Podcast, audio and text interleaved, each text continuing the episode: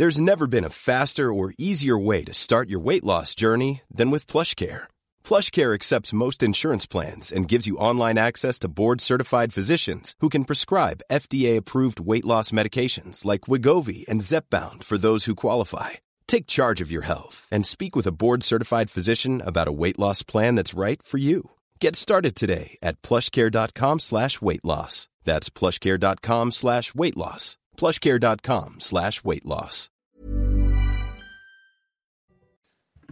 CNews 5h59, vous regardez la matinale de CNews. Merci d'être avec nous à la une ce matin. Des squatteurs qui attaquent en justice la propriétaire d'un immeuble qu'ils ont pourtant dévasté.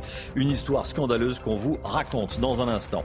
Des amoncellements de poubelles dans les rues de certaines villes où les éboueurs grévistes ne font plus leur travail dans le cadre des grèves contre la réforme des retraites.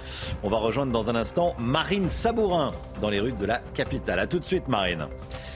Sept morts dans une fusillade dans un centre pour témoins de Jéhovah à Hambourg. Les motivations du tireur sont inconnues pour le moment. Claude Moniquet sera en direct avec nous. A tout de suite, Claude. Les bras d'honneur commis par Éric Dupont-Moretti dans l'Assemblée nationale. Le garde des Sceaux doit-il être sanctionné? On verra ça avec Florian Tardif. L'immobilier neuf est en crise. Les ventes sont au plus bas, mais les prix continuent de s'envoler. Le Mick Guillot va nous donner les tout derniers chiffres. Des squatteurs expulsés d'un immeuble qu'ils occupaient portent plainte contre la propriétaire de cet immeuble. Vous avez bien entendu, ça se passe à Lyon. Ils réclament 5 000 euros de dommages et intérêts pour expulsion illégale avant la fin de la trêve hivernale. Et pendant plusieurs mois, ces squatteurs ont pourri la vie euh, du voisinage et saccagé l'immeuble de 800 mètres carrés. Il y en a pour plus de 500 000 euros de dégâts selon la propriétaire. Vous voyez ce reportage d'Olivier Madinier et de Thibault Marcheteau. Au début de l'année, cette gérante d'une société de promotion immobilière reprend possession de son immeuble, squatté pendant 18 mois, et ne peut que constater les dégâts. Ils ont épargné aucune pièce. Tout est, euh, bah, vous pouvez le constater, tout est tagué euh, du, sol au plafond il y a des fuites d'eau qui commencent à apparaître. Et puis après, bah, par rapport euh, aux murs porteurs qu'ils ont pu écrouler, en effet, il est, je pense, urgent de faire passer un, BET structure sur l'immeuble pour qu'on puisse agir et, remettre l'immeuble sur pied. Il y a quelques semaines, les occupants illégaux de cet immeuble de 800 mètres carrés décident d'attaquer en justice la propriétaire des lieux pour expulsion illégale avant la fin de la trêve hivernale. Ils nous réclament des, dommages et intérêts.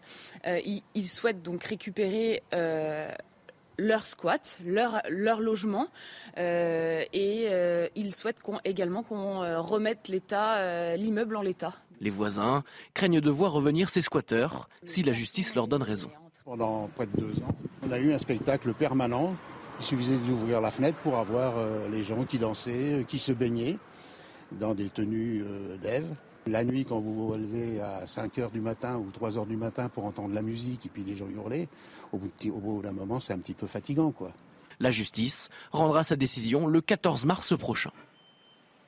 Voilà, on sera à 7h10 en direct avec la propriétaire de l'immeuble que vous avez vu dans ce reportage.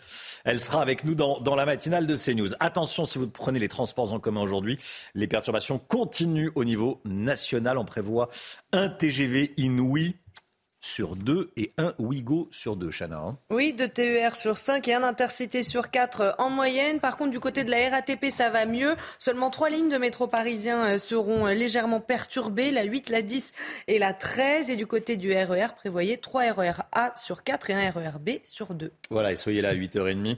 On sera avec Bruno Gazo, président de la FNOT, la Fédération des, des usagers des transports. On verra comment se faire rembourser. Bon, si ça, fonctionne. Il sera avec nous. Les poubelles continuent de déborder dans certaines villes de France. Les éboueurs sont toujours en grève, certains d'entre eux contre la réforme des retraites. Ajoutez à cela le blocage des incinérateurs, là où on brûle les poubelles. Résultat, il n'y a plus de collecte de déchets. Ça commence à inquiéter les riverains. Marine Sabourin, en direct du 8e arrondissement de la capitale. Marine, vous êtes à, quelques centaines de mètres de, de, l'Arc de Triomphe, hein, qui, accueille énormément de touristes. Racontez-nous. Alors vous le voyez Romain, la situation euh, se tend hein, dans le 8e arrondissement. Ici, les déchets euh, s'accumulent depuis 4 euh, jours et vous le disiez, nous sommes juste à côté de l'Arc de Triomphe. Alors on discutait avec certains habitants qui nous disaient que l'image de Paris était fortement entachée depuis plusieurs jours. Alors ici, donc ça s'accumule. On discutait aussi avec une dame âgée qui nous expliquait que pour elle c'était très compliqué puisque eh bien, les poubelles sont presque sur, entièrement sur le trottoir, donc c'était difficile pour elle de circuler. Et puis nous disait qu'évidemment, avec les odeurs, ça devenait euh, difficile hein, à supporter. Donc voilà, une situation bien compliquée. 30% euh, des éboueurs sont en grève. Hier, il y avait plus de 4000 tonnes de déchets dans la capitale. Merci beaucoup, Marine. Marine Sabourin, en direct avec nous. On va euh, se promener dans, la capitale. On va vous montrer. c'est vrai dans d'autres villes. Hein. En l'occurrence, là, c'est à Paris. Merci beaucoup, Marine, avec Pierre-François Altermat pour les images. Les dockers et les employés des ports aussi continuent de se mobiliser contre la réforme des retraites.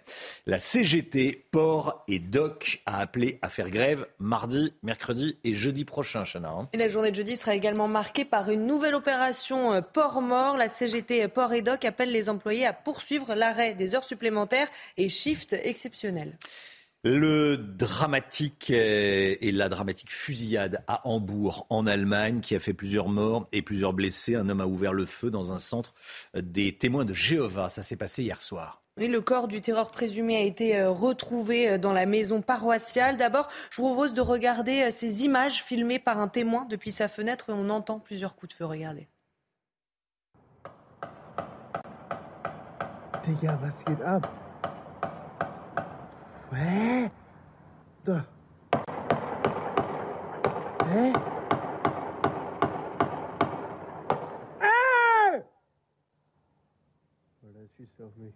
Claude Moniquet, consultant terrorisme, en direct avec nous. Bonjour Claude.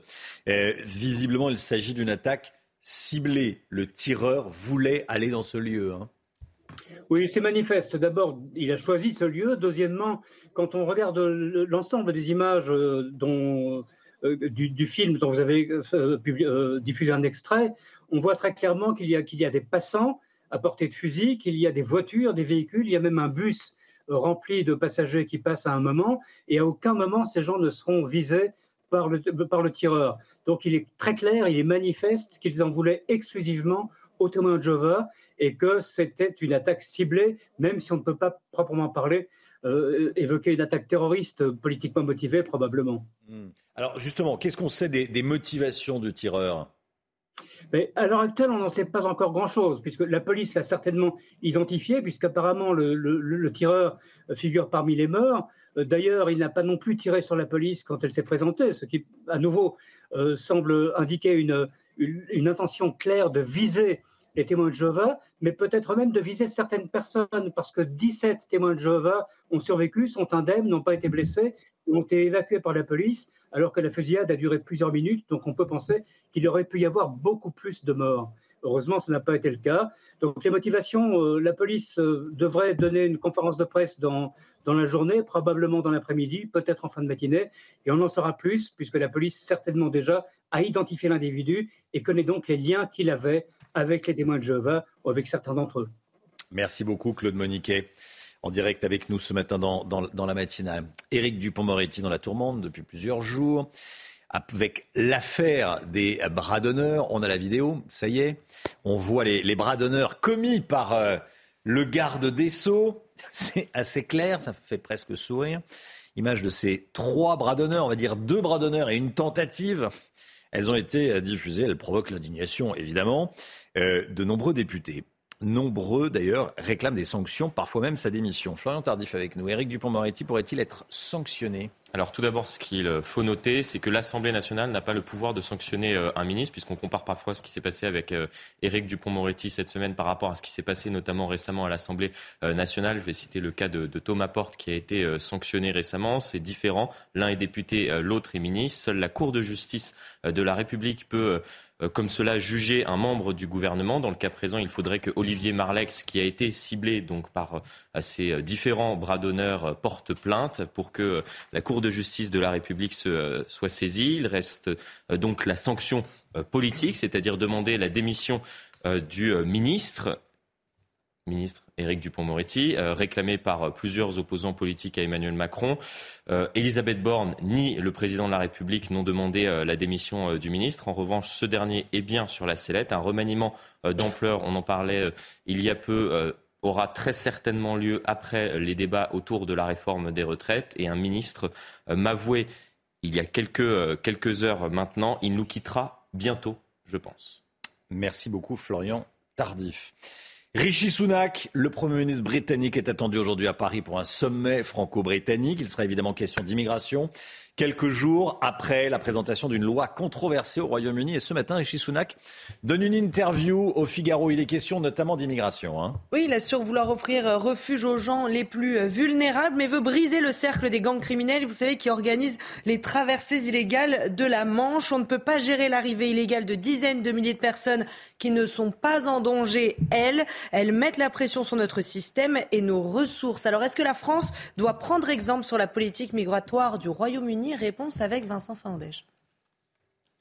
Ces personnes prenant la mer pour le Royaume-Uni pourraient bientôt ne plus être en mesure de demander l'asile outre-Manche.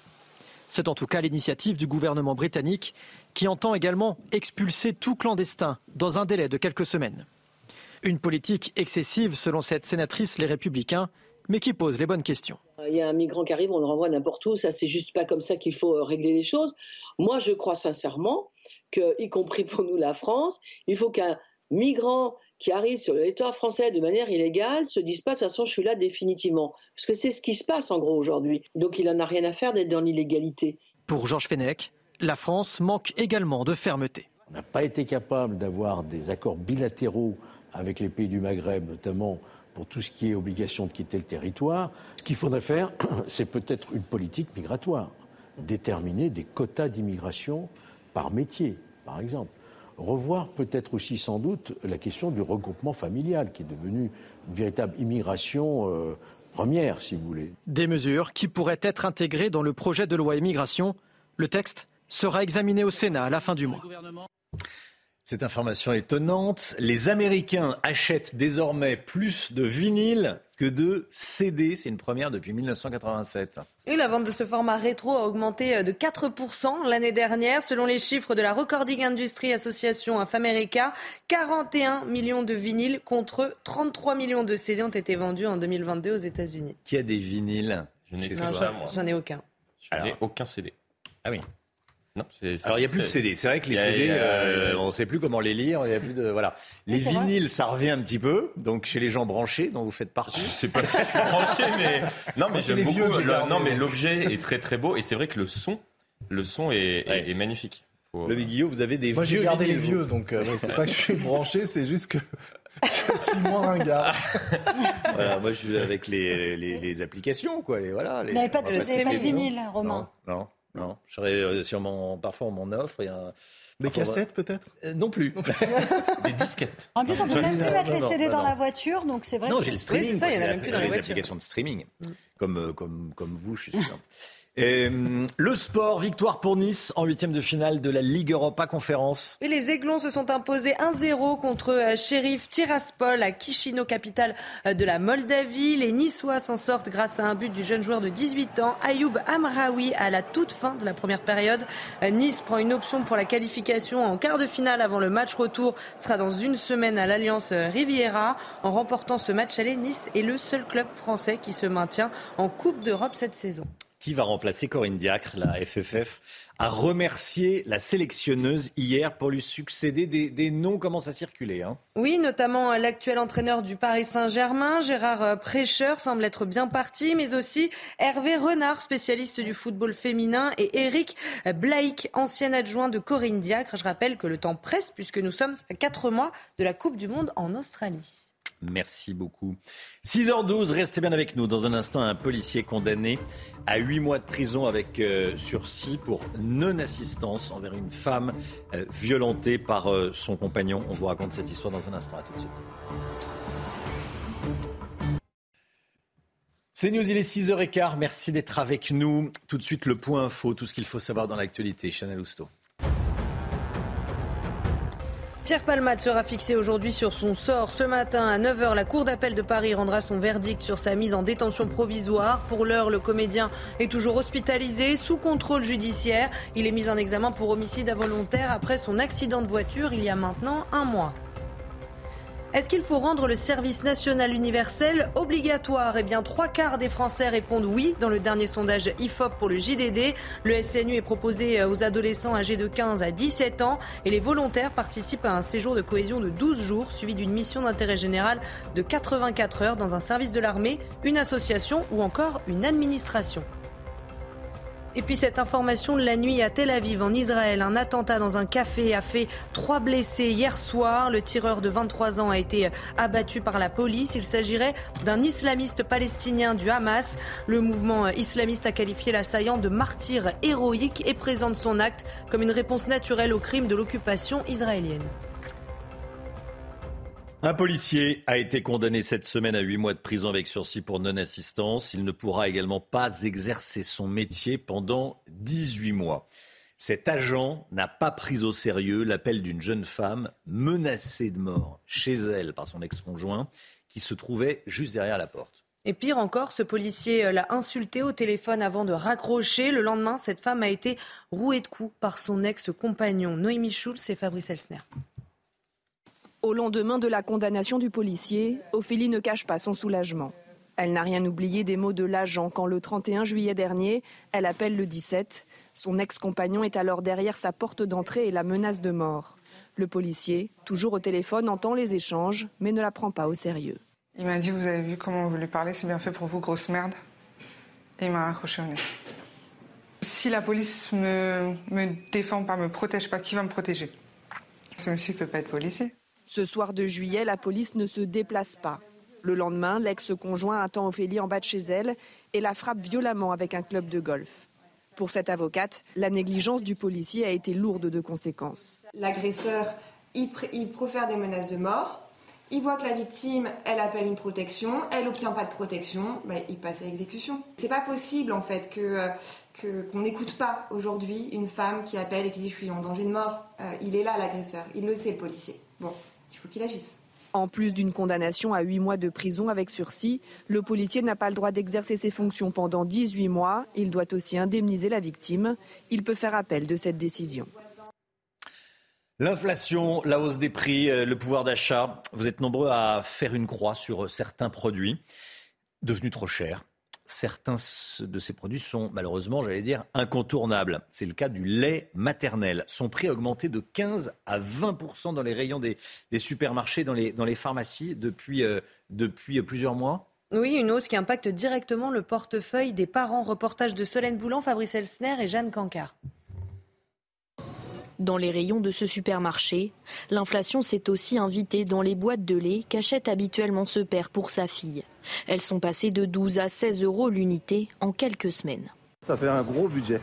Avec les couches, c'est presque le plus gros budget. Clairement, il euh, n'y a pas le choix et changer de lait, c'est compliqué. Et donc, euh, bon, bah, on n'a pas le choix. On l'achète au prix qu'il est. Ça, on ne peut pas s'en passer. Hein, le biberon? Hein, le biberon? Et le constat est le même dans cette pharmacie. Bah là, euh, pour ce lait, typiquement, en fait, ça a augmenté de 2,50 euros sur un mois euh, au niveau du prix d'achat. Donc, euh, pour les mamans, ça se ressent vraiment. On fait quasiment pas de marge pour justement pas impacter le panier des mamans, parce que c'est des produits importants, c'est pour leur bébé. Ce qui serait bien, ce serait quand même pour des produits comme ça de première nécessité, que ce soit régulé, que ce soit encadré, au même titre que les œufs, le lait, le beurre pour, euh, pour la plupart des Français. Quoi. Pour lutter contre la hausse des prix, le ministère de l'économie a lancé un trimestre anti-inflation, de manière à ce que les enseignes s'engagent à proposer un prix le plus bas possible.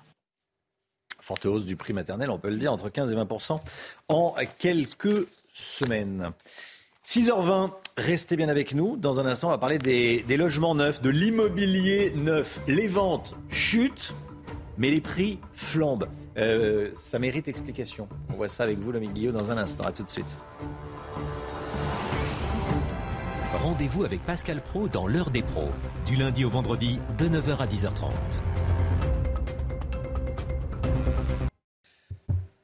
La Fédération des promoteurs immobiliers a communiqué les tout derniers chiffres de la construction de logements neufs, donc l'année dernière, en 2022. Le Guillot, ces chiffres ne sont pas bons. L'immobilier neuf va mal? Oui, la fédération euh, dit euh, carrément que le marché est pour elle à l'arrêt. On lance de moins en moins de nouveaux programmes de construction. Au quatrième trimestre 2022, on a mis en vente que 21 000 nouveaux logements. C'est une baisse de 12,7% sur un an, ce qui évidemment hein, inquiète les promoteurs parce que c'est le signe d'un véritable ralentissement du marché. Un ralentissement qui s'explique, on construit moins, eh bien parce qu'il y a moins de demandes. Quand on regarde les réservations de logements neufs, c'est-à-dire les demandes pour acheter ces logements, elles ont reculé de 25% sur un an et ça s'est même accéléré au dernier trimestre avec 36% de recul sur ces réservations. C'est encore pire quand on regarde du côté des investisseurs, ceux qui achètent non pas pour habiter mais pour faire un placement. Là, les réservations sont en recul de 43%. Pourquoi cette baisse de la demande? Alors cette baisse s'explique par une hausse. C'est paradoxal, mais c'est le cas. C'est la hausse des taux d'intérêt quand on emprunte pour acheter qui fait que c'est de plus en plus difficile d'avoir accès au crédit. Illustration d'ailleurs de ce durcissement. 50% aujourd'hui des gens qui font une réservation finalement l'annulent. La moitié des dossiers ne vont pas au bout. En temps normal, c'est 15% à peu près d'abandon. Donc vous voyez l'explosion du nombre de, refus de, de prêts. Et puis le désintérêt des acheteurs s'explique aussi par le coût de ces logements qui ne cesse d'augmenter. C'est vraiment tout le paradoxe de la situation en ce moment. La demande est en baisse, mais les prix, eux, restent au plus haut, alors qu'en principe, avec le principe de l'offre et de la demande, quand la demande baisse, les prix devraient également baisser. Alors, la question qui arrive, c'est pourquoi ces prix sont si élevés? Eh bien d'abord parce que le tarif des terrains reste au plus haut. Et sans terrain, évidemment, pas de construction de, de, logements neufs. Et puis ensuite, le coût des matériaux de construction a également flambé. Et là, là-dessus, on ne peut pas faire d'économie. Les constructeurs sont bien obligés d'acheter ces matériaux pour faire des, des, logements. Le prix des appartements neufs a grimpé de 4,8% en Ile-de-France et de 4,9% en région en 2022. Tout cela inquiète vraiment beaucoup les promoteurs immobiliers qui craignent de voir un certain nombre d'entreprises du bâtiment mettre carrément la clé sous la porte en 2023 car les chiffres de ce début d'année ne sont pas bons. Vous savez qu'on dit en général quand le bâtiment va, tout va. Et eh bien quand le secteur du bâtiment et de la construction se grippe, il faut être inquiet pour tout le reste de l'économie. Lomic Guillot, merci beaucoup. Baisse des ventes. Euh, et, prix en hausse. Effectivement, c'est contre-intuitif. C'est pas comme ça que ça se passe dans l'immobilier euh, ancien. 6h26, bon réveil à tous. Bon courage si vous partez travailler. Le temps tout de suite, Alexandra Blanc. La météo avec Groupe Verlaine. Installateur de panneaux solaires Thomson, garantie 25 ans. Groupe Verlaine, connectons nos énergies. Beaucoup de vent ces dernières heures, Alexandra Blanc, notamment en Bretagne. Hein. Oui, des vents tempétueux cette nuit et ça souffle encore bien fort actuellement avec des rafales de l'ordre de près de 140 km heure de vent, notamment du côté de Belle-Île dans le Morbihan. On a eu localement 136 km heure sur l'île de Groix ou encore 121 à Ouessant dans le Finistère. Des vents tempétueux et donc conséquence, les départements bretons sont placés sous surveillance pour risque de vagues submersion. Forte vague attendue euh, dans le courant de la matinée, forte houle. Beaucoup de vent donc sur le nord-ouest. On aura des vents également en direction du golfe du Lion sur les régions méridionales avec au total 11 départements placés sous surveillance, départements bretons, je vous le disais, pour ce risque de vague submersion, mais aussi les régions méridionales concernées, notamment les deux départements Corse, le Var, les Alpes-Maritimes ou encore en allant vers les Pyrénées-Orientales, les vents s'annoncent tempétueux. Ça commence d'ailleurs à souffler puisqu'on a relevé localement 140 km h de vent actuellement dans l'Aveyron, juste au moment où je vous parle. Donc beaucoup de vent aujourd'hui, conditions météo très agitées, une nouvelle fois, temps très perturbé. On a de la pluie pluie, forte rafale de vent, notamment euh, sur la Bretagne, sur la façade ouest également. Le vent qui se renforce actuellement en direction du golfe du Lion, notamment du côté de Millau ou encore en allant euh, vers la Corse, avec des vents tempétueux attendus. Dans l'après-midi, les vents vont se maintenir, principalement autour du golfe du Lion. Regardez, ça va se calmer en Bretagne, hein, avec un temps très nuageux, très humide, mais quasiment plus de rafales de vent. En revanche, le vent va se concentrer principalement entre les Alpes, le Cap Corse ou encore en allant euh, vers l'Hérault, avec des vents vraiment tempétueux. Soyez bien prudent. Des rafales de l'ordre de 120 à 130 km par heure. On retrouvera également un risque d'avalanche, notamment euh, sur les Alpes et localement quelques flocons de neige ce matin une nouvelle fois euh, du côté euh, du Massif central. Ce sera le cas également cet après-midi. Les températures, et bien toujours de la douceur, même si elles baissent un petit peu par rapport aux jours précédents. 4 degrés en moyenne du côté de Nancy, 5 degrés à Cherbourg. C'est plutôt doux en allant vers le sud, avec notamment 12 degrés à Ajaccio. Et puis dans l'après-midi, les températures restent printanières dans le sud, même presque estivales. Hein, vraiment estivale, mais en tout cas extrêmement douce, notamment sur les Pyrénées-Orientales avec 22 degrés pour nos amis de Perpignan. Vous aurez en moyenne 16 degrés du côté de Toulouse ou encore de Biarritz. Et puis sur les régions du Nord, ça baisse un petit peu avec 9 degrés à Paris ou encore 10 degrés du côté de Dijon. Votre week-end, je sais que ça vous intéresse. Et eh bien demain, conditions météo très agitées une nouvelle fois. Beaucoup de vent cette fois dans le sud-ouest, notamment sur les cimes pyrénéennes. Petite amélioration pour la journée de dimanche avant un nouveau défilé de perturbations prévu la semaine prochaine. De la pluie, du vent. Côté température, ça baisse un petit peu samedi, mais ça devrait remonter dès dimanche après-midi. Et puis regardez ces images de grêle dans le Tarn et Garonne. Regardez une image assez impressionnante. Hier, on a eu euh, beaucoup, beaucoup d'instabilité, des orages, notamment dans le sud-ouest, mais également de la grêle en cours d'après-midi du côté du Tarn et Garonne. Vous avez regardé la météo avec Groupe Verlaine. Isolation thermique par l'extérieur avec aide de l'État. Groupe Verlaine, connectons nos énergies. Vous regardez la matinale de CNews. Merci d'être avec nous à la une ce matin. Pierre Palmade. Pierre Palmade va-t-il retourner en détention provisoire? La Chambre de l'instruction de la Cour d'appel de Paris doit statuer ce matin alors que Pierre Palmade est toujours hospitalisé suite à son AVC. Une fusillade dans un centre de témoins de Jéhovah à Hambourg dans le nord de l'Allemagne. Les motivations du tireur sont floues. On va vous raconter ce qui s'est passé le rapport de la Cour des comptes. Il va être publié aujourd'hui. C'est toujours un mauvais moment à passer pour les gouvernements en place. Le premier président de la Cour, Pierre Moscovici, demande notamment qu'on revoie le système d'aide sociale pour les plus démunis. La CGT des Bouches-du-Rhône rejoint une organisation internationale de syndicats communistes et révolutionnaires, la CGT 13, Regrette-t-elle le bon vieux temps de l'URSS et vire-t-elle pro-russe? Je poserai la question à son responsable. Il sera avec nous dans un instant à 6h45 en direct dans la matinale. Des jeunes médecins s'installent à la campagne pour répondre au problème des déserts médicaux. On va aller dans un village de l'Ariège, au pied des Pyrénées. Vous allez voir, les patients sont ravis. Pierre Palmade sera donc fixé sur son sort aujourd'hui. Ce matin, à 9h, la Cour d'appel de Paris rendra sa décision sur sa mise en détention provisoire. Pour l'heure, le comédien, je le rappelle, est toujours euh, hospitalisé sous contrôle judiciaire. Yael Benamou.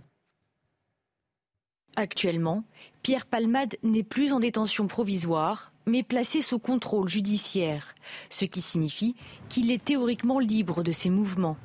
Une décision motivée par son état de santé. Il est soigné depuis dimanche à l'hôpital du Plessis-Robinson dans les Hauts-de-Seine. Le 25 février dernier, il est victime d'un accident vasculaire cérébral. Mais la situation pourrait encore évoluer. Le parquet de Melun a fait appel de la décision et demande sa mise en détention. C'est à la Chambre de l'instruction de la Cour d'appel de Paris de confirmer ou d'infirmer la levée de sa détention provisoire. Pour rappel, le comédien est mis en examen depuis le 27 février pour homicide involontaire à la suite de son accident de voiture le 10 février dernier. La dramatique fusillade à Hambourg en Allemagne qui a fait plusieurs morts et plusieurs blessés. Un homme a ouvert le feu donc dans un centre des témoins de Jéhovah. Ça s'est passé hier soir. Le corps du tireur euh, présumé a été retrouvé dans la maison euh, paroissiale. Le mobile de cette attaque reste encore à déterminer. Marine Sabourin. Cet homme serait l'auteur des coups de feu tirés dans une église des témoins de Jéhovah à Hambourg. La scène est filmée par un habitant du quartier dans un état de choc.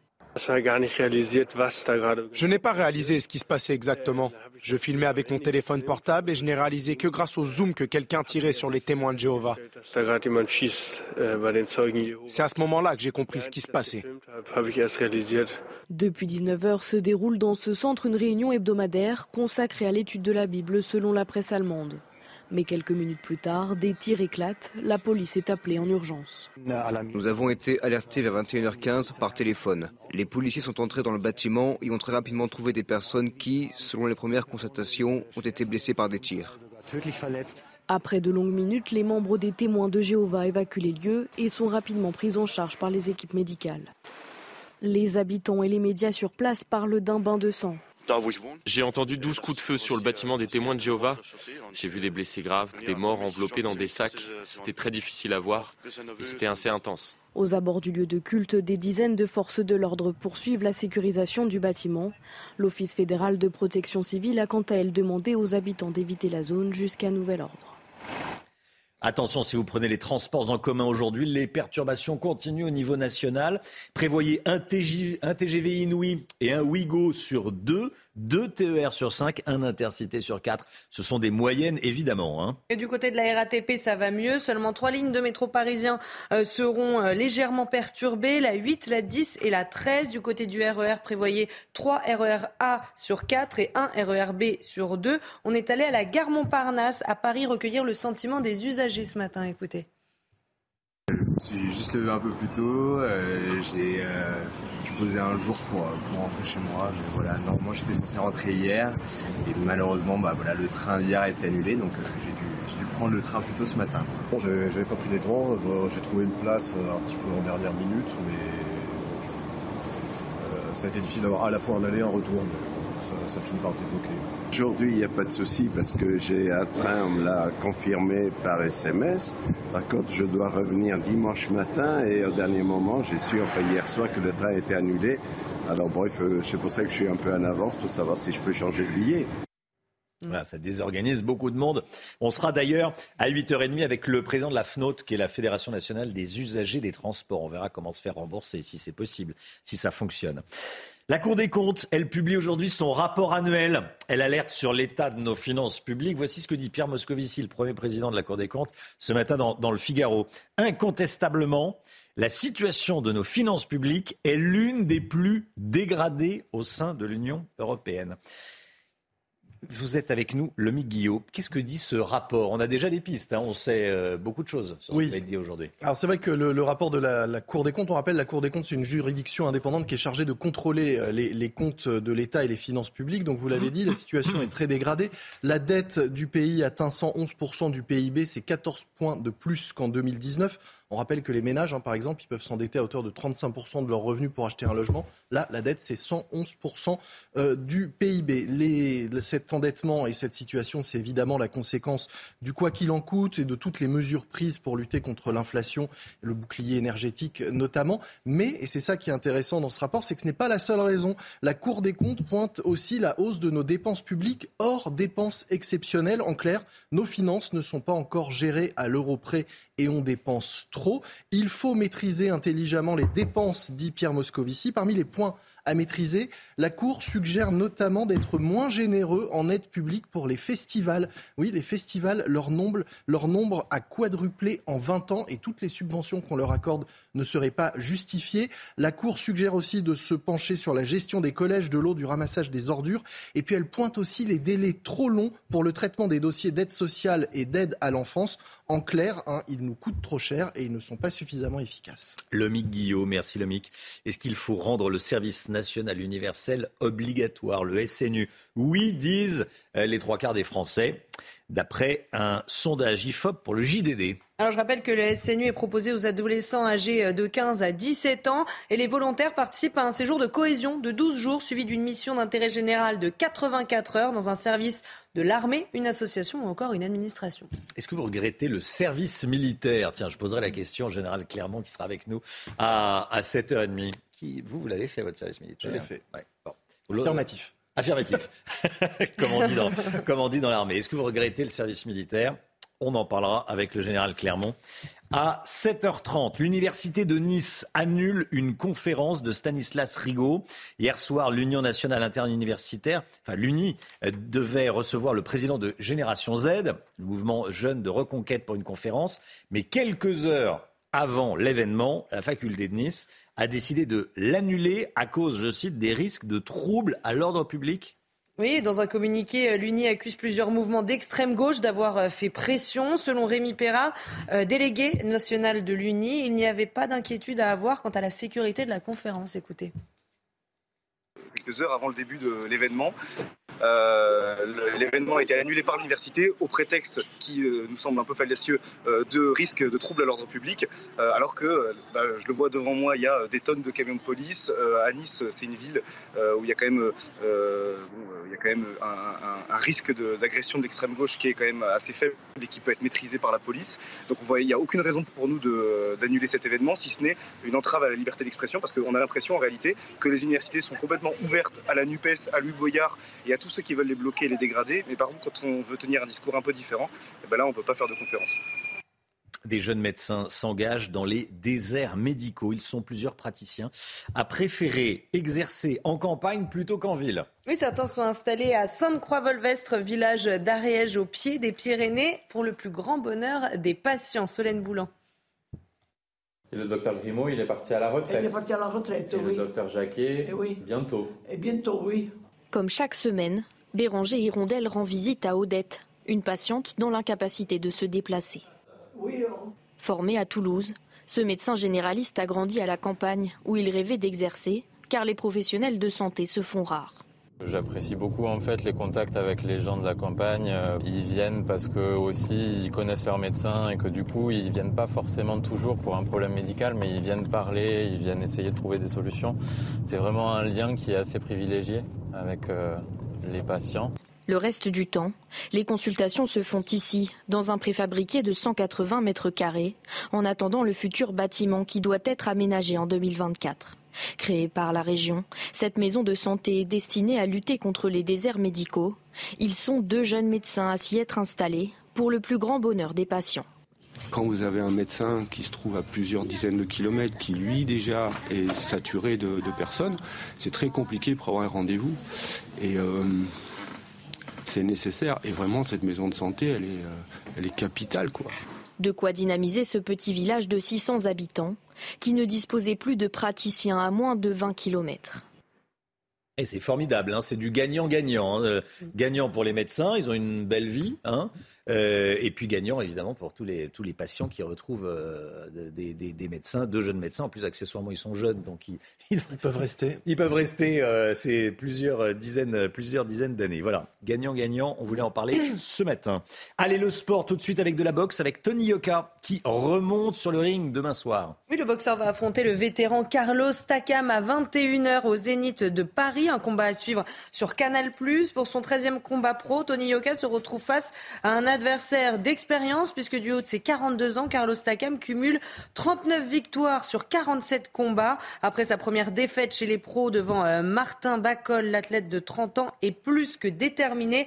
Il dit, Tony Yoka, dans le Parisien ce matin, je connais le goût de la défaite et je ne veux plus y regoûter. Raison. On le comprend. On le comprend, on le comprend. Allez, restez bien avec nous. 6h40, dans un instant, on sera avec Olivier Mathéou, secrétaire départemental de la CGT des Bouches du Rhône. Est-ce que la CGT vire pro-russe? Est-ce que la CGT regrette le bon vieux temps de l'URSS Euh, Vous allez comprendre dans un instant, la CGT 13 a rejoint une confédération de syndicats euh, communistes. On retrouve des syndicats euh, nord-coréens ou encore cubains. A tout de suite.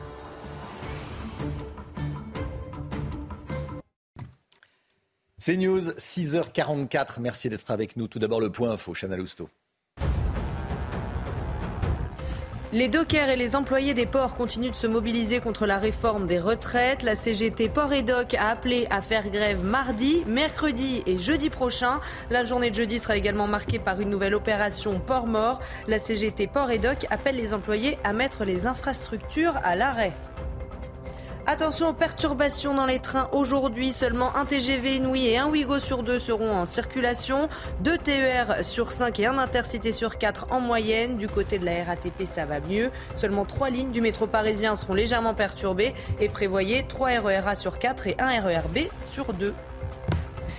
Rishi Sunak est attendu aujourd'hui à Paris pour un sommet franco-britannique. Il sera évidemment question d'immigration, quelques jours seulement après la présentation d'une loi controversée au Royaume-Uni. Ce matin, Rishi Sunak donne une interview au Figaro. Il assure vouloir offrir refuge aux gens les plus vulnérables, mais veut briser les gangs criminels qui organisent les traversées illégales de la Manche. Olivier Matteux est en direct avec nous. Bonjour Olivier Matteux. Vous Bonjour. êtes secrétaire départemental CGT des Bouches-du-Rhône. Et euh, je voulais vous avoir ce matin euh, dans, dans la matinale. Et merci d'avoir accepté l'invitation parce que je lis euh, La Provence et je lis le titre de mes confrères de, de La Provence qui vous consacre une pleine page. La CGT 13, donc la CGT des, des Bouches-du-Rhône, euh, sur la pente pro-russe avec un point d'interrogation. Bon, euh, vous avez rejoint effectivement la CGT 13, la Fédération syndicale mondiale, la FSM, qui regroupe des syndicats de Cuba, d'Iran, du Venezuela, de Corée du Nord. Alors qu'est-ce que la CGT des Bouches-du-Rhône va faire là-dedans? Bah, écoutez, euh, il y a eu un amendement de voté au dernier congrès de notre confédération en mai 2019, euh, euh, décidant que la confédération devait établir des liens avec l'ensemble des internationales syndicales, dont la Fédération syndicale mondiale. Nous avons adhéré à la FSM au mois de juillet de cette même année. Bon. Mais ça ne vous a pas échappé que c'était un, regroupement de syndicats de, de pays où règne la dictature. Cuba, euh, l'Iran, le Venezuela, la Corée du Nord. Qu'est-ce que vous allez faire là-dedans? J'ai jamais vu une Coréen du Nord, moi, mais c'est pas grave. Euh, maintenant, si vous voulez, on peut discuter de la dictature à Cuba. Et très concrètement, la polémique qui, a installé la Provence sur les liens que nous pourrions avoir avec la Russie, euh, je vous le dis, c'est une polémique qui vise à salir notre organisation et qui est absolument infondée. Moi, je mets au défi qui que ce soit de trouver la moindre expression, qu'elle soit orale ou écrite, de mon organisation ou de moi-même, euh, visant à soutenir Vladimir Poutine.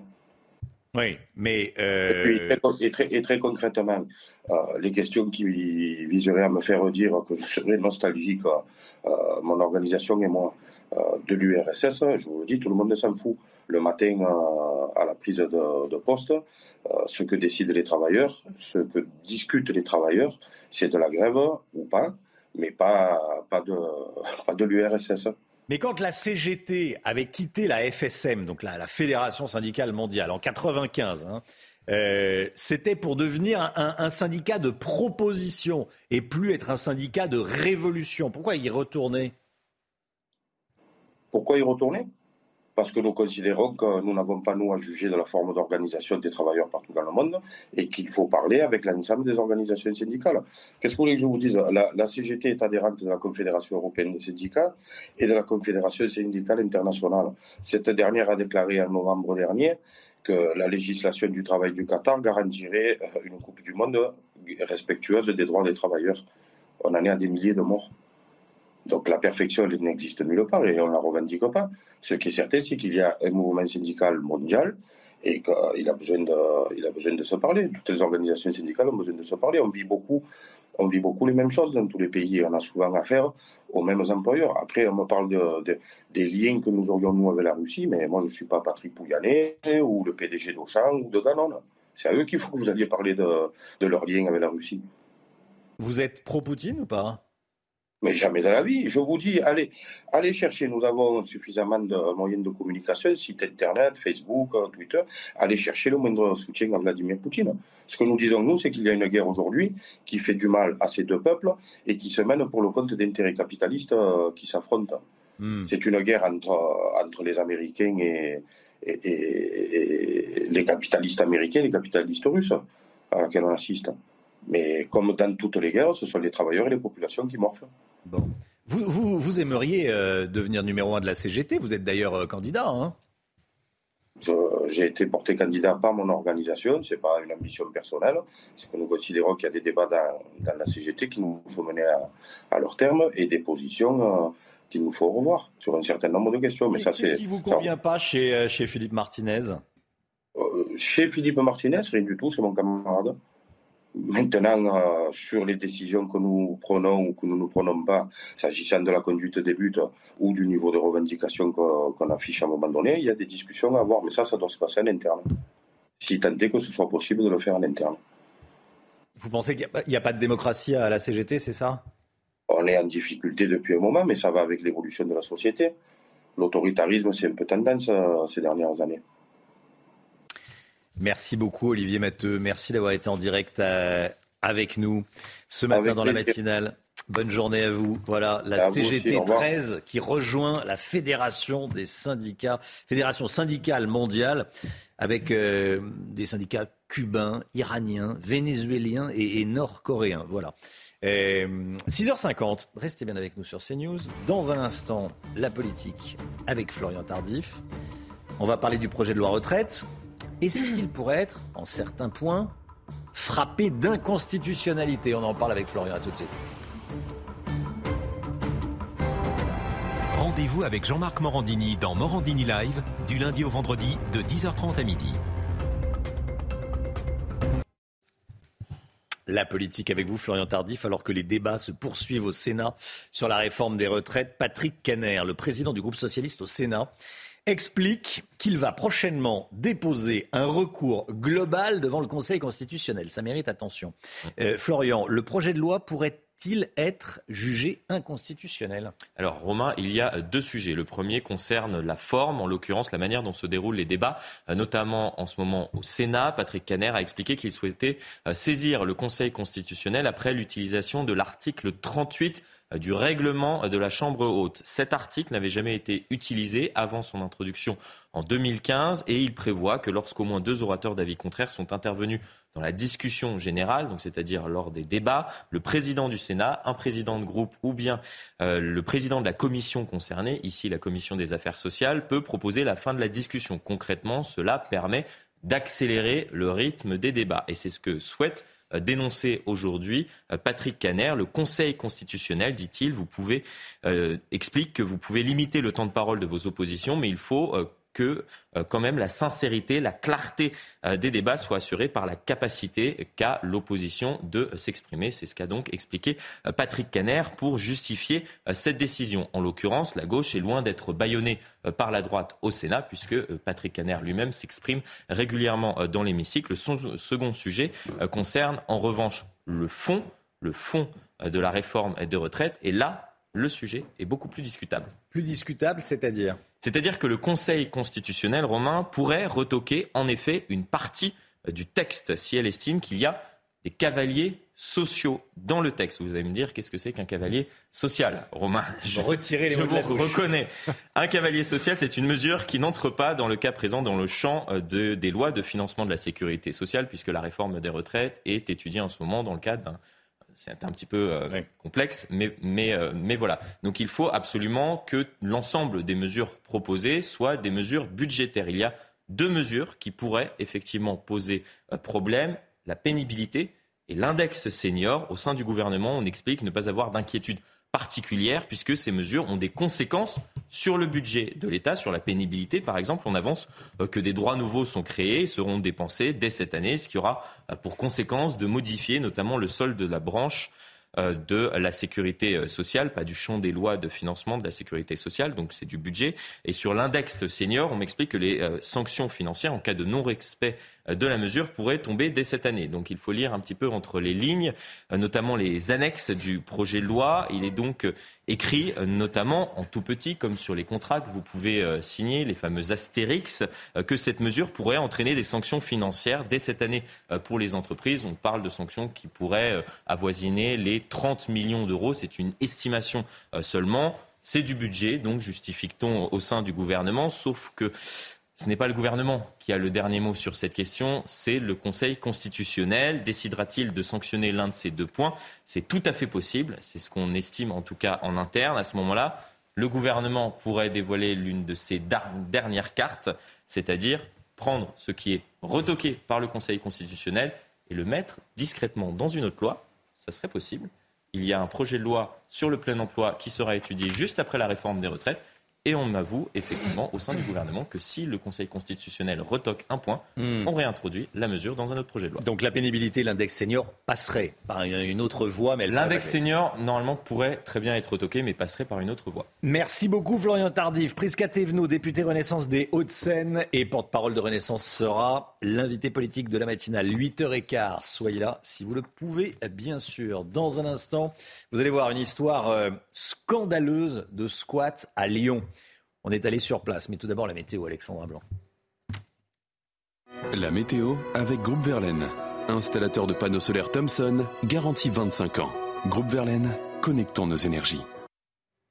Une tornade impressionnante dans la Creuse, on la voit derrière vous, Alexandra Blanc. Hein oui, en effet, Romain, tornade impressionnante hier après-midi du côté de Pontarion, situé euh, dans la Creuse. Regardez ces images. Eh bien, c'est très rare d'avoir ce type de tornade en France. On a plutôt l'habitude de voir ce genre de tornade aux États-Unis. Eh bien là, elle a traversé euh, le petit village de Pontarion avec donc, vous le voyez, des images impressionnantes. Tornade donc en cours d'après-midi. Hier, on avait un temps très instable dans certaines régions, notamment entre le sud-ouest et euh, le centre. Et donc, conséquence, tornade du côté de la Creuse. Cette tornade qui d'ailleurs a fait des dégâts Regardez cette image assez impressionnante. Toitures arrachées. Au programme également euh, des, euh, des voitures vraiment abîmées. Donc, conséquence, cette tornade a vraiment provoqué euh, quelques dégâts. Vous voyez, la toiture, on souhaite bonne chance d'ailleurs aux propriétaires. On pense fortement à vous puisque ce n'est pas facile. On a touché par une tornade. Heureusement, c'est assez rare d'avoir des tornades en France. Alors, au programme, toujours plusieurs départements placés sous surveillance, notamment la Bretagne, risque de vagues submersion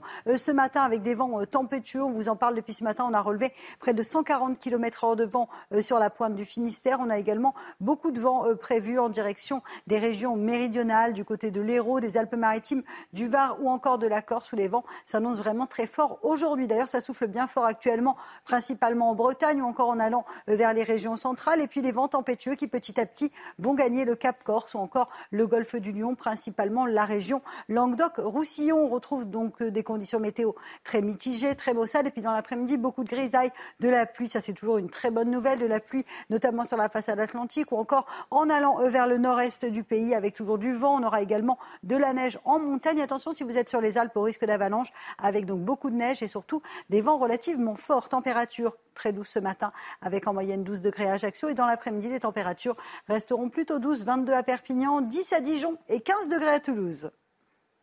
Vous avez regardé la météo avec Groupe Verlaine. Isolation thermique par l'extérieur avec aide de l'État. Groupe Verlaine, connectons nos énergies. Vous regardez la matinale de CNews. Merci d'être avec nous à la une ce matin. Des squatteurs qui attaquent en justice la propriétaire d'un immeuble. Un immeuble qui a pourtant été dévasté par ces mêmes squatteurs. Une, une histoire scandaleuse qu'on va vous raconter. Et puis on sera ensuite à 7h10 avec la propriétaire de cet immeuble, Anne Gagneux.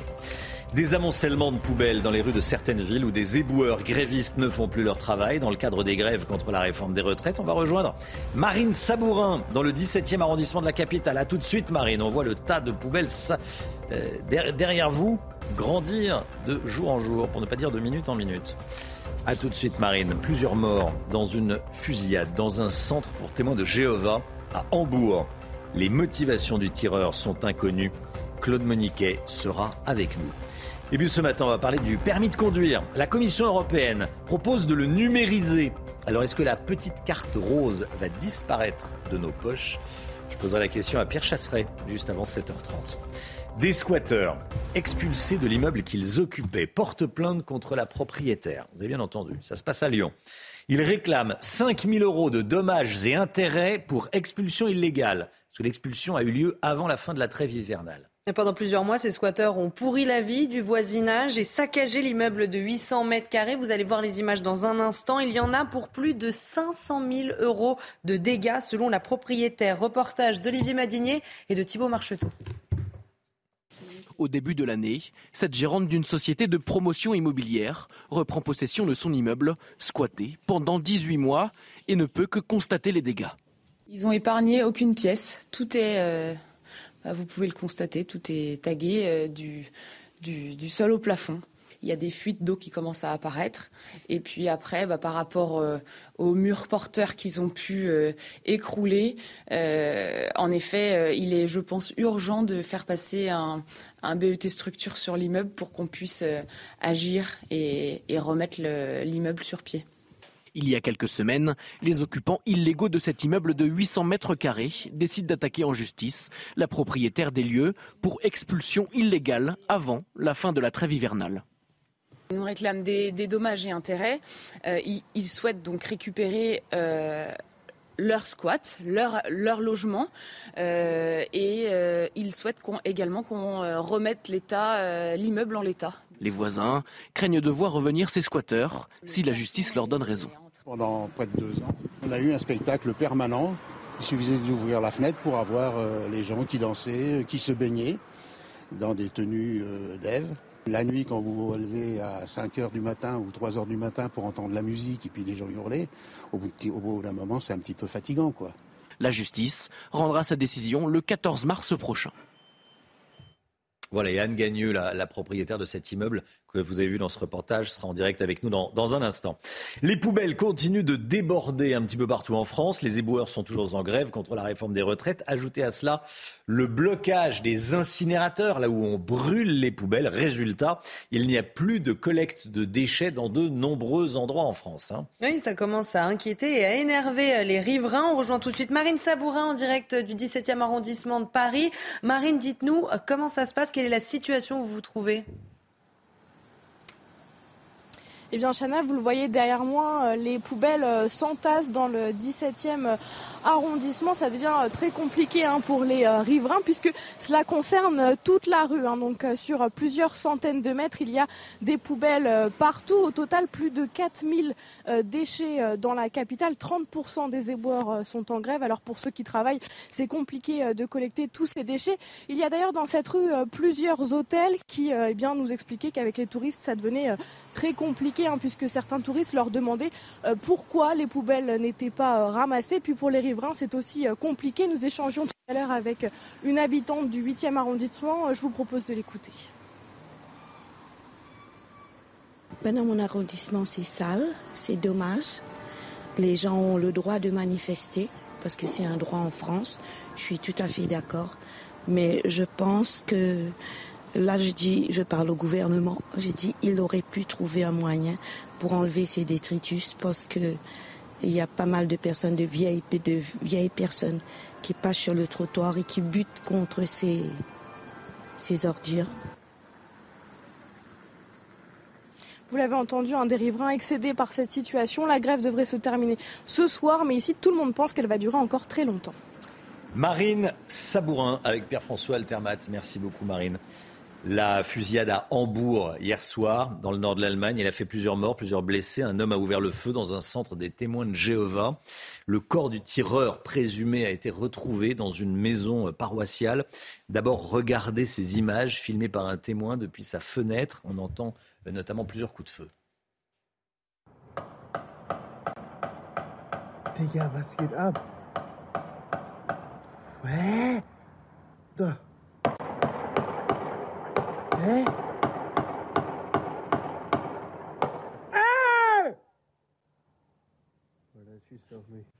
Que sait-on des, motivations du tireur?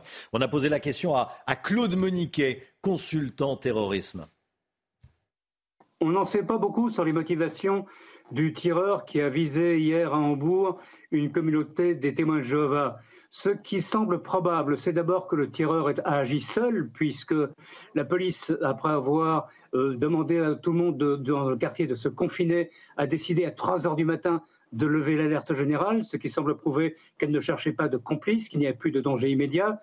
Et puis, ce qui semble clair aussi, c'est que c'est exclusivement et, spécifiquement les témoins de Jéhovah qui étaient visés, puisque à plusieurs reprises, on voit sur des images qui ont été diffusées dans la presse allemande, à plusieurs reprises, on voit passer des véhicules, il y a des, passants dans la rue, il y a un bus plein de passagers. Tous ces cibles potentielles sont à portée de fusil du tireur et à aucun moment il ne va les viser. En revanche, il va massacrer effectivement 6 ou 7 témoins de Jéhovah, les chiffres diffèrent encore un peu, et en blesser une dizaine d'autres. 17 d'entre eux seront sauvés par la police. La police d'Hambourg qui devrait dans l'après-midi donner une conférence de presse au moment où on en saura sans doute un peu plus sur le tireur qui a certainement déjà été identifié puisque son corps a été retrouvé dans un étage supérieur du bâtiment. L'actualité sportive avec euh, la victoire de Nice en huitième de finale de la Ligue Europa Conférence. Oui, les Aiglons sont imposés 1-0 euh, contre Sheriff Tiraspol à Chisinau, capitale de la Moldavie. Les Niçois s'en sortent grâce à un but du jeune joueur de 18 ans Ayoub Amraoui à la toute fin de la première période. Nice prend une option pour la qualification en quart de finale avant le match retour. C'est dans une semaine et ce sera à l'Alliance Riviera. En remportant ce match aller, Nice est le seul club français qui se maintient en Coupe d'Europe cette saison. Restez bien avec nous. Dans un instant, on va retourner à Lyon. On vous a montré ce qui s'est passé dans cet immeuble qui a été squatté. Les squatteurs ont été délogés. Les squatteurs attaquent en justice la propriétaire euh, pour euh, lui réclamer des, dommages et intérêts. Vous voulez voir, c'est un scandale absolu. C'est Anne Gagneux qui sera avec nous dans, un instant. Bonjour madame, merci et à tout de suite, juste après la petite pause pub. Des squatteurs expulsés attaquent en justice les propriétaires de l'immeuble qu'ils occupaient illégalement Comment en est-on arrivé là? On en parle avec Anne Gagneux. Bonjour Anne Gagneux, merci d'être avec nous. Vous euh, représentez les, propriétaires de l'immeuble squatté qui a été dévasté, je crois qu'il n'y a pas d'autre mot, par ces individus. Déjà, on va revenir au, début. Comment tout ça a commencé? Racontez-nous. Alors, à la, à la suite d'un week-end de violence euh, au mois de janvier, euh, nous avons été alertés par la mairie et les voisins que des violences extrêmes euh, avaient lieu dans l'immeuble et que euh, l'immeuble avait euh, été libéré. Donc les squatteurs ont libéré leur squat et nous sommes donc intervenus avec les forces de l'ordre pour constater que les locaux étaient donc vacants et inoccupés. Et nous avons sécurisé immédiatement les abords qui devenaient dangereux. Et qu'est-ce que c'est que cet immeuble? C'est un immeuble qui appartient donc à un propriétaire que vous représentez, euh, qui a été squatté parce que euh, en attente de travaux, c'est ça? Euh, en fait, nous avions un projet avec une PME lyonnaise pour y installer son siège social, car nous sommes ici sur un immeuble tertiaire on ne parle absolument pas d'un immeuble de, logement. Alors en général, on, travaille avec euh, des associations, on travaille avec Habitat Humanisme, euh, l'entreprise des possibles, avec lequel euh, qui nous installe une association sur chaque lieu vacant. Notre entreprise n'a absolument pas euh, euh, n'aiment absolument pas les lieux vides et à chaque fois on les occupe avec des, associations qui ont un projet bien, bien défini, euh, comme on peut le voir beaucoup de fois sur la région lyonnaise. On a un, immeuble en centre-ville que nous laissons à des migrants. on a plusieurs maisons dans le, dans le 8e arrondissement que nous laissons à, à des familles. Euh, enfin voilà, nous, nous œuvrons vraiment pour le social. Tout ça pour dire que vous n'avez pas de leçon, euh, vous n'avez pas de leçon à recevoir de, de, de, quiconque. Euh, ils ont tout non, mais dévasté. Ici, on ne parle vraiment pas de, de, précarité de logement. Oui. Oui, oui. Ils ont tout dévasté. Hein. Ils ont, on, le voit. Vous parlez même dans le reportage de, du, de la démolition d'un mur porteur. Tout à fait. Ils ont remplacer une porte de garage par euh, une porte existante, euh, enfin une porte traditionnelle par une porte de garage, tout à fait. Ils ont euh, donc complètement cassé un, mur porteur. Ils ont également installé une piscine sur le toit, un toit qui ne nécessite pas de pouvoir accueillir une charge aussi importante. donc on, le voit d'ailleurs sur place que on a un plafond qui commence à s'écrouler, des fuites qui commencent à apparaître. Enfin, il est urgent pour nous de pouvoir de pouvoir agir et pour sécuriser euh, davantage euh, les lieux. Oui, c'est ça. C'est, euh, ce, qui, se passe est impressionnant. vous avez affaire à qui? Qui sont ces gens? Alors, ce sont, on peut les qualifier de squatteurs professionnels. Donc, qu'est-ce que j'entends par squatteurs professionnels? Donc, encore une fois, ce sont des gens qui ne sont pas dans la précarité et ce sont des gens qui ont un métier. Euh, ils exerçaient une activité euh, de garagiste, de serrurerie dans nos locaux, dans notre immeuble. On a un constat d'huissier qui stipule euh, et qui prouve bien que donc leur siège social est au 34 rue des Tuileries, donc dans notre immeuble. Et la deuxième personne qui porte plainte contre nous est enseignante des écoles à l'éducation nationale. Bon, donc on peut suspecter que ce soit des militants politiques. Bon, euh, les messages sont sur les murs. Oui, les messages sont sur les murs. Donc on fait plus que le suspecter. Euh, donc des militants d'extrême gauche. Ça va, ou anarchistes. Euh, ça va coûter cher de tout remettre en l'état. Vous le dites, ils ont un, travail. Est-ce que vous pourriez vous retourner contre eux pour leur demander de payer? Alors euh, aujourd'hui, nous avons des, euh, en effet, ils nous demandent pour réintégrer les lieux une remise en état de l'immeuble. Donc, euh, en effet, on a dû donc fournir un, un devis pour pouvoir appuyer bah, leur requête quand même en justice.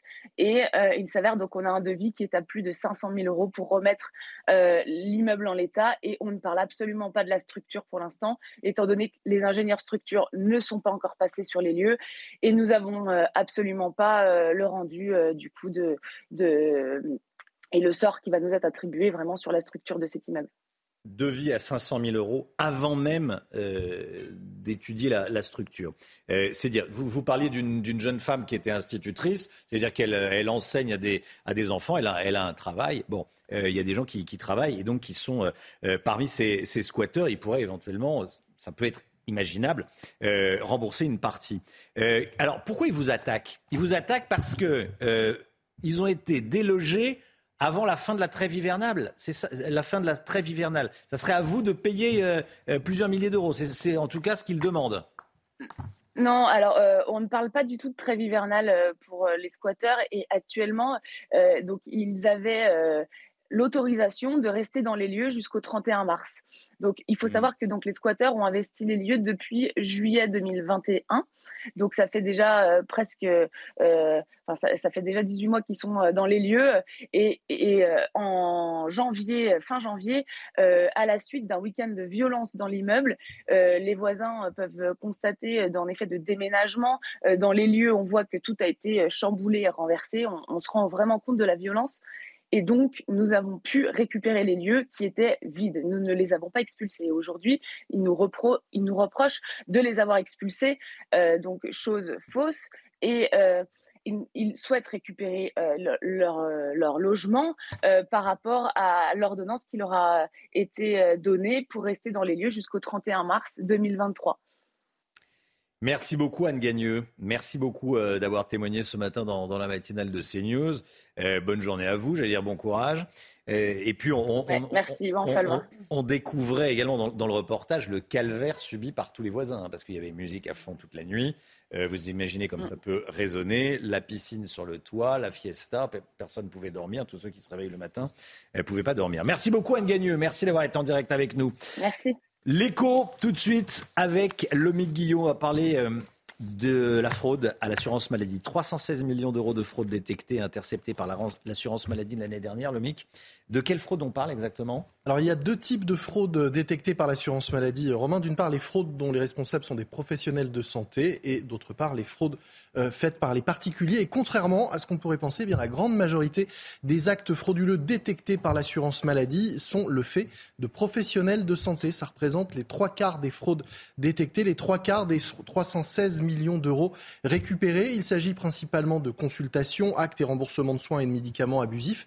Les contrôleurs de la Sécu ont également euh, contrôlé cette année et notamment contrôlé des centres dentaires et ophtalmologiques dont le nombre d'actes semblait euh, suspect. Parmi les fraudes, c'est aussi nouveau depuis trois ans. On retrouve des escroqueries liées à la délivrance ou au remboursement des tests euh, antigéniques pour le Covid. À eux seuls, les fraudes aux tests ont représenté 58 millions d'euros en 2022. Il y a des maisons de santé avec des dentistes et Mm. des ophtalmos euh, malhonnêtes, un voleurs, qui ont été fermés par la Sécu, par la sécurité sociale. Du côté des assurés, Alors là, les principales fraudes détectées concernent les indemnités journalières et les pensions d'invalidité perçues indûment pour l'équivalent d'un peu plus de 37 millions d'euros. Alors attention, on parle évidemment de fraudes détectées parce qu'elles ont été recherchées. Si on trouve moins de fraudes chez les particuliers, ce n'est pas nécessairement parce qu'ils ne fraudent pas, mais c'est parce que évidemment les enquêteurs de l'assurance maladie se concentrent sur les, les- gros dossiers, ceux qui peuvent représenter plusieurs centaines de euh, milliers d'euros. Donc évidemment, on trouve plus de fraudes chez les professionnels parce que c'est là qu'on va les chercher parce qu'elles sont plus intéressantes à récupérer. C'est efficace?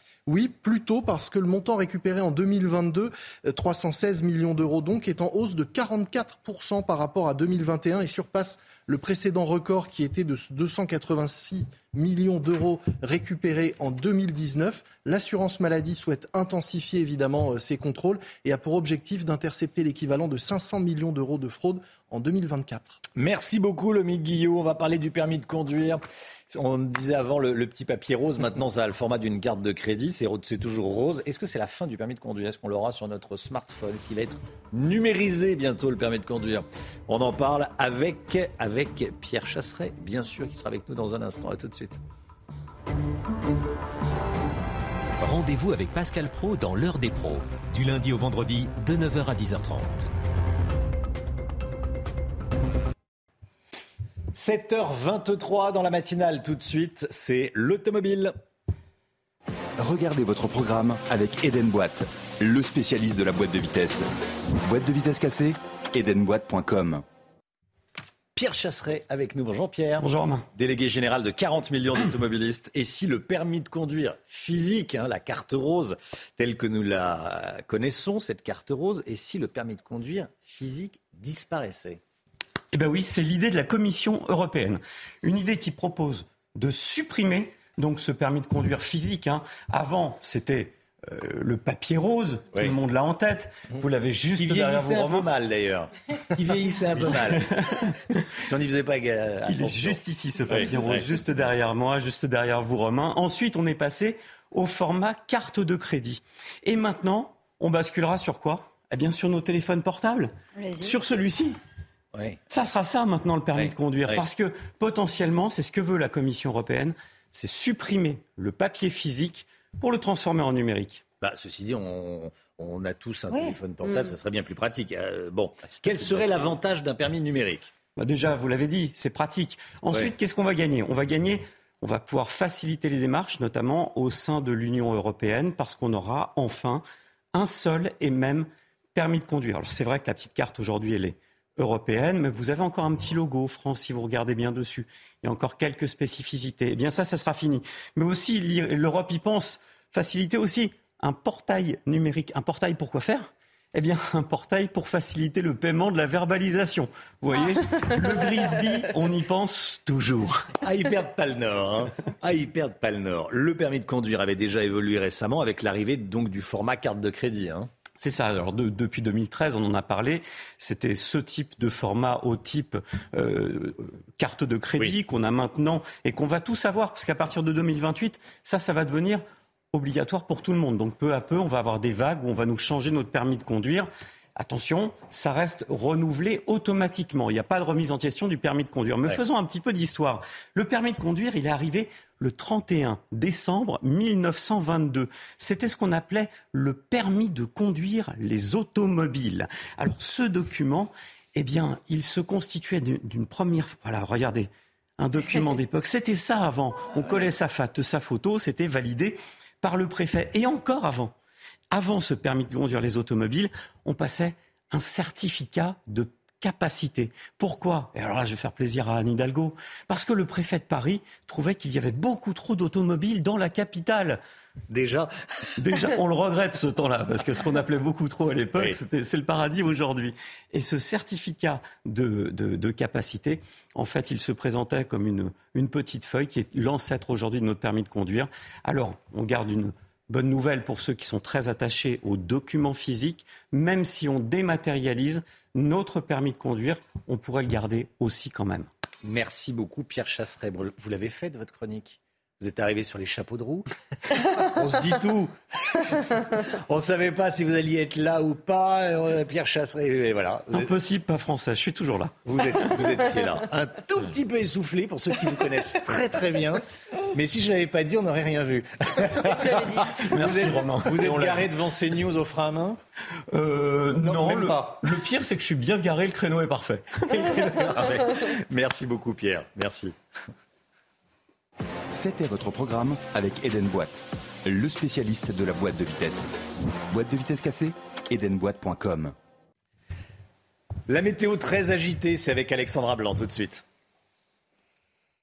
La météo avec Groupe Verlaine. Installateur de panneaux solaires Thomson, garantie 25 ans. Groupe Verlaine, connectons nos énergies. Plusieurs départements sont placés sous surveillance parce qu'il y a du vent et ça souffle fort, Alexandra.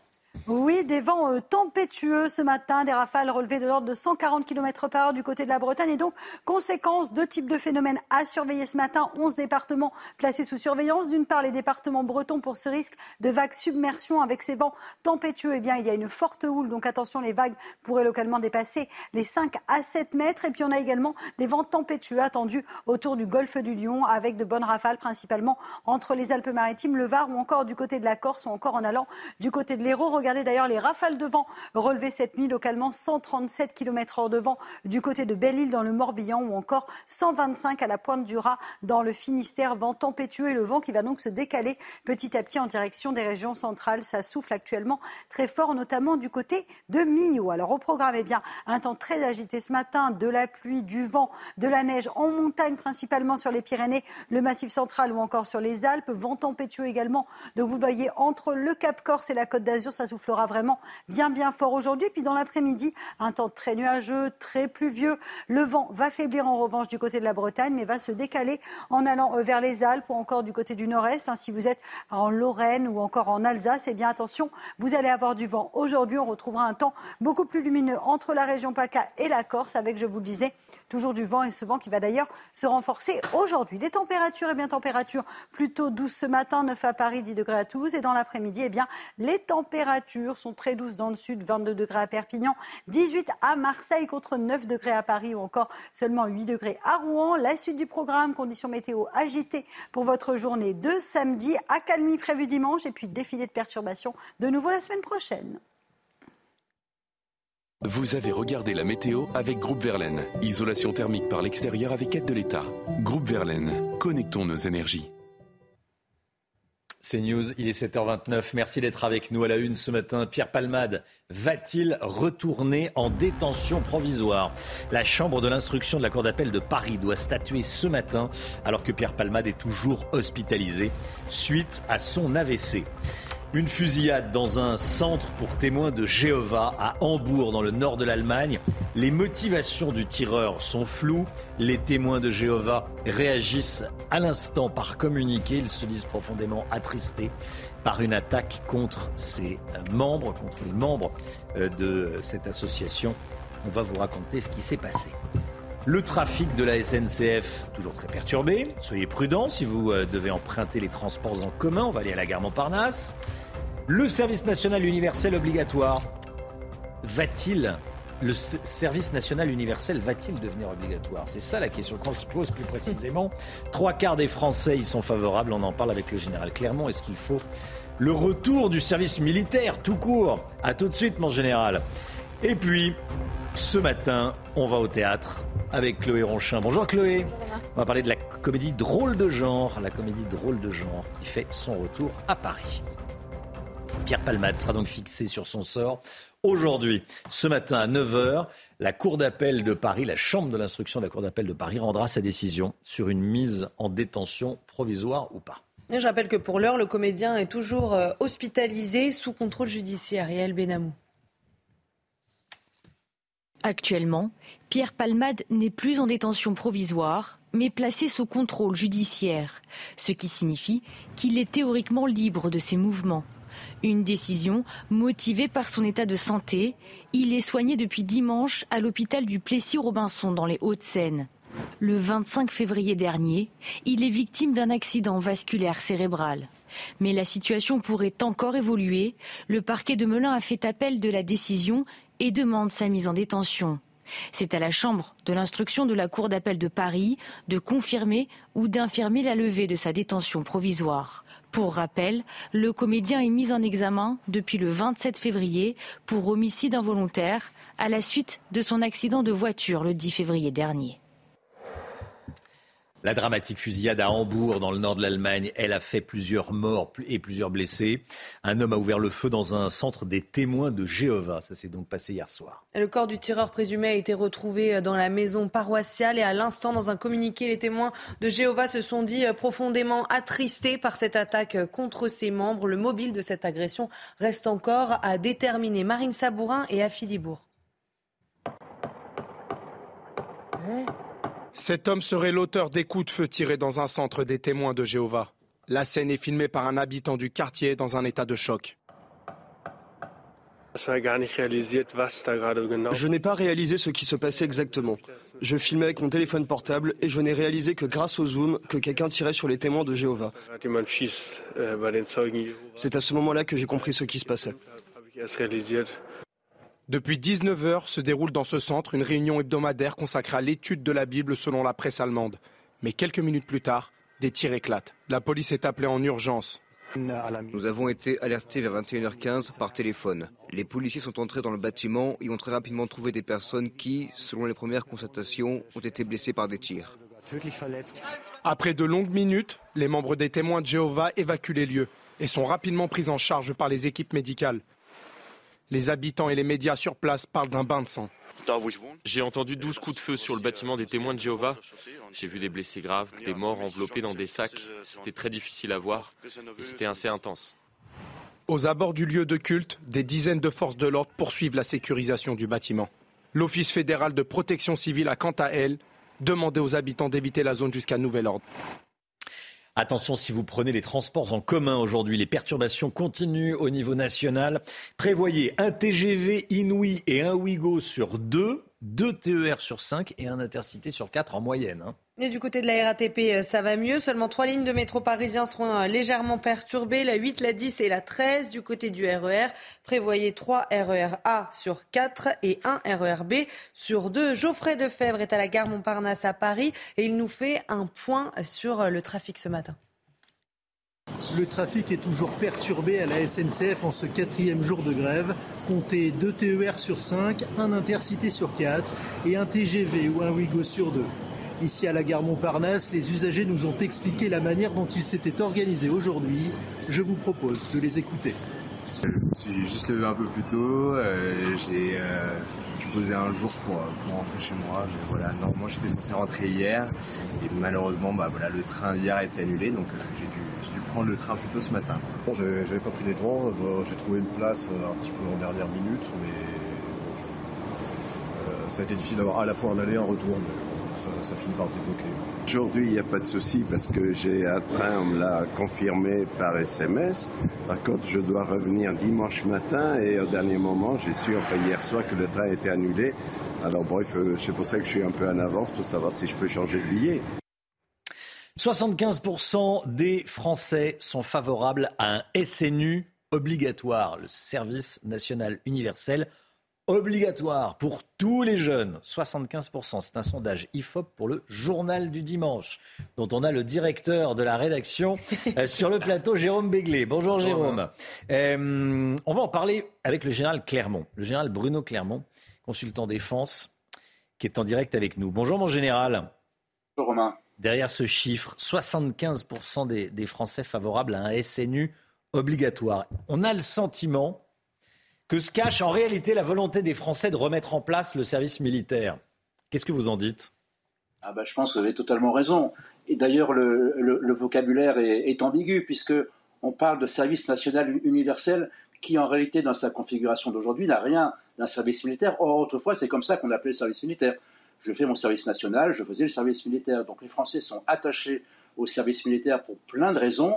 Mais en réalité, ce n'est pas du tout ce que le SNU propose. Le SNU propose plutôt un service civique qui va s'adresser à des mineurs, des mineurs entre 15 et 17 ans, et qui va leur donner un certain nombre de valeurs, effectivement, qui manquent à une partie de la jeunesse, mais ça n'a rien à voir avec un service militaire. Qu'est-ce qu'il faudrait pour que l'armée puisse à nouveau organiser un service militaire? Alors, on va revenir en 1997, euh, Romain. Euh, avant la suspension du service militaire, une classe d'âge, c'était 350 000 garçons. En réalité, l'armée n'avait besoin que de la moitié, donc elle était devenue extrêmement inégalitaire. Aujourd'hui, une classe d'âge d'un service militaire éventuel, c'est entre 800 000 et 1 million de garçons et de filles. Avec une armée d'actifs qui fait 200 000 militaires, euh, c'est totalement impossible à organiser, sauf à, multiplier notre armée d'actifs par trois, de manière à s'occuper d'un million d'appelés. Hmm. Donc on se rend compte que la capacité à remettre en marche un service militaire tel qu'on l'a connu dans les années 80-90, c'est impossible.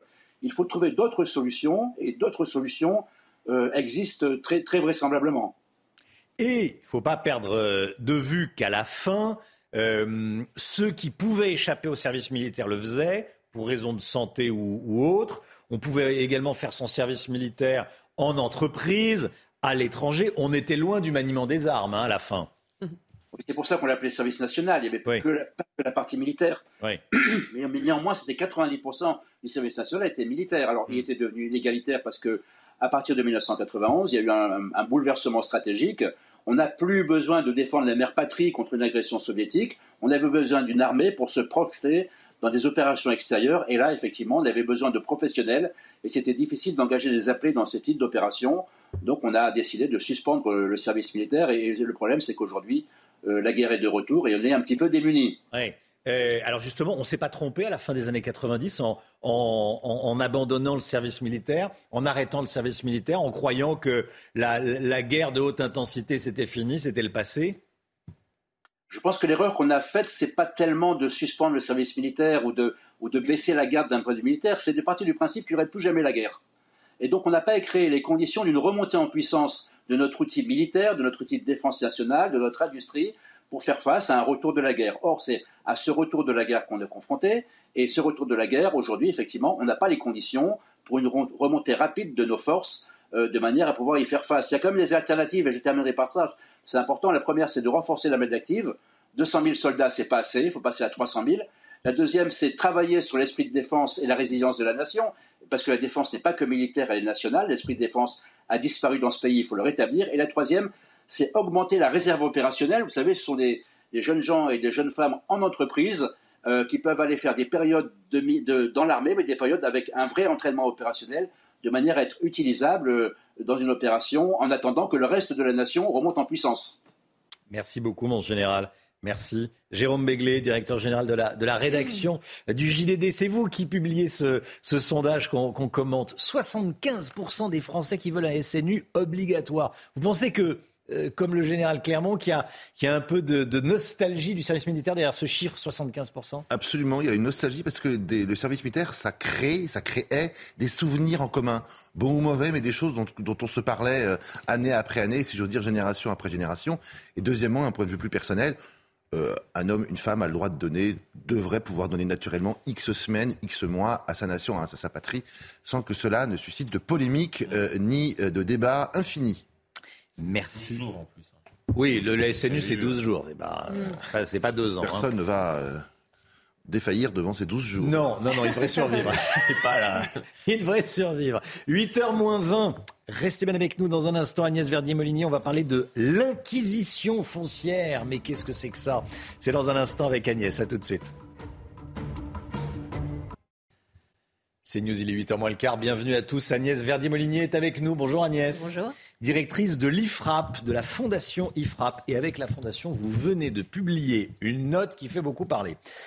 Intitulée, cette note est intitulée L'inquisition foncière s'accroît sur les propriétaires. Mais qu'est-ce que c'est que l'inquisition foncière? C'est une question que je vous ai posée hier en préparant cette chronique ce matin. Oui, c'est vrai, Romain. Mais alors, en ce moment, on nous parle tout le temps de simplification, euh, d'accompagner les citoyens et tout ça, mais en fait, une nouvelle obligation administrative vient de nous tomber sur la tête, hein, surtout pour les propriétaires euh, de ce pays. Et alors, en plus, ce qui est incroyable, c'est que ça a été voté en 2020 et on vient de le découvrir. Alors, qu'est-ce que c'est que cette obligation? Bah, C'est l'obligation pour tout propriétaire de déclarer aux impôts, donc à Bercy, hein, sur son espace impôts.gouv.fr, il y a un petit onglet euh, bien immobilier. Et sur cet onglet, bah, il faut euh, tout déclarer. Hein. sa résidence principale, si on en a, une résidence secondaire, les autres résidences qu'on a à usage d'habitation, les parts de SCI, hein, les sociétés civiles immobilières, si on en a, même si elles sont euh, démembrées entre nue propriété et usufruit. Et puis les, déclarer aussi l'usage euh, qui est locataire, qu'est-ce qu'on en fait de ce bien, euh, est-ce qu'on le prête à un ami, enfin, euh, c'est une véritable usine à gaz. Quand les contribuables doivent-ils s'acquitter de cette obligation? Claire, quand est-ce qu'ils doivent aller sur le site internet pour répondre à ces questions? Bah alors, En fait, beaucoup ne le savent pas, mais ça a commencé au 1er janvier 2023 et ils ont jusqu'au 30 juin à minuit pour se rendre sur leur espace personnel, regarder ce qui a déjà été pré-rempli par l'administration et s'ils ne font pas la déclaration ou si jamais ils se trompent, euh, il serait redevable d'une amende de 150 euros par bien. Euh, alors officiellement, hein, le recueil de ces données, euh, c'est pourquoi Romain, c'est tout simplement parce que on veut regarder s'ils sont redevables de la taxe sur les logements vacants ou alors s'ils sont redevables de la nouvelle taxe d'habitation qui concerne maintenant que les résidences secondaires. Mais bon, on a du mal à croire que ce soit uniquement pour ça. Comment un tel dispositif a-t-il pu devenir réalité sans que personne n'en parle avant? Bah Oui, c'est absolument incroyable. Et d'ailleurs, euh, encore plus incroyable, c'est que le décret d'application n'est pas encore sorti. Donc ce qui doit encadrer juridiquement ce dispositif, bah, on ne l'a pas. Euh, pourtant, Bercy a déjà rempli hein, euh, les informations sur chaque finalement espace impôt.gouv de, de chacun des, des, citoyens français. Et ce qui est étonnant, c'est que par exemple, il mentionne les caves ou les piscines. Et ils disent euh, piscine, ah bah, euh, expliquer qui occupe la piscine. Enfin, des, choses. Ah oui, mais non, mais c'est. Et alors, euh, d'autres choses, d'autres choses étranges qu'on a pu noter.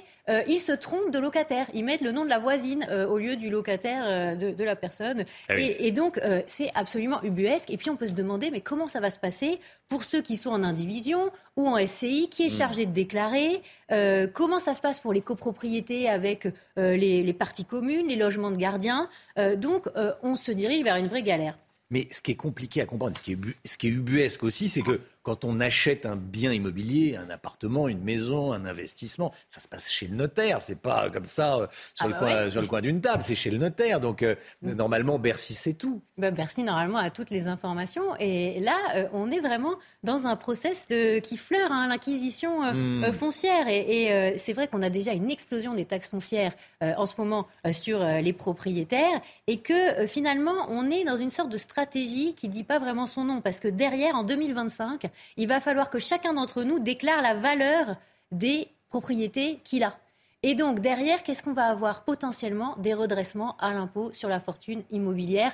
Donc je peux vous dire que évidemment euh, la période est compliquée pour les propriétaires et qu'ils ont euh, une pression fiscale qui va s'accroître. Malheureusement, euh, on le sait. Agnès Verdier-Molinier. Tout va se faire sur Internet maintenant pour le contrôle des impôts, en fait. Les, les contrôleurs n'auront même plus besoin de se déplacer, parce qu'ils savent tout entre les réseaux sociaux où les, les contribuables mettent des informations. Oui. Ensuite, les, les, les- les contribuables vont Oui. sur le site Internet pour euh, dire euh, qui habite. euh, Oui. En fait, on fait le- un peu le travail de l'administration. Et euh, on a aussi maintenant, effectivement, euh, tout ce qu'on appelle le big data. On regarde sur les photos satellites pour voir les piscines qui n'ont pas été déclarées, pour pouvoir les taxer, etc. Etc. Euh, donc c'est vrai qu'on est dans une situation où, en plus, il nous tombe de plus en plus des obligations, alors qu'on devrait alléger les obligations, simplifier et permettre justement aux citoyens d'avoir le moins de déclarations à faire. Merci beaucoup Agnès Verdier-Molinier. Dans un instant, Laurent Berger, homme clé de la contestation contre la réforme des retraites. On en parle avec Jérôme Béglé. À tout de suite.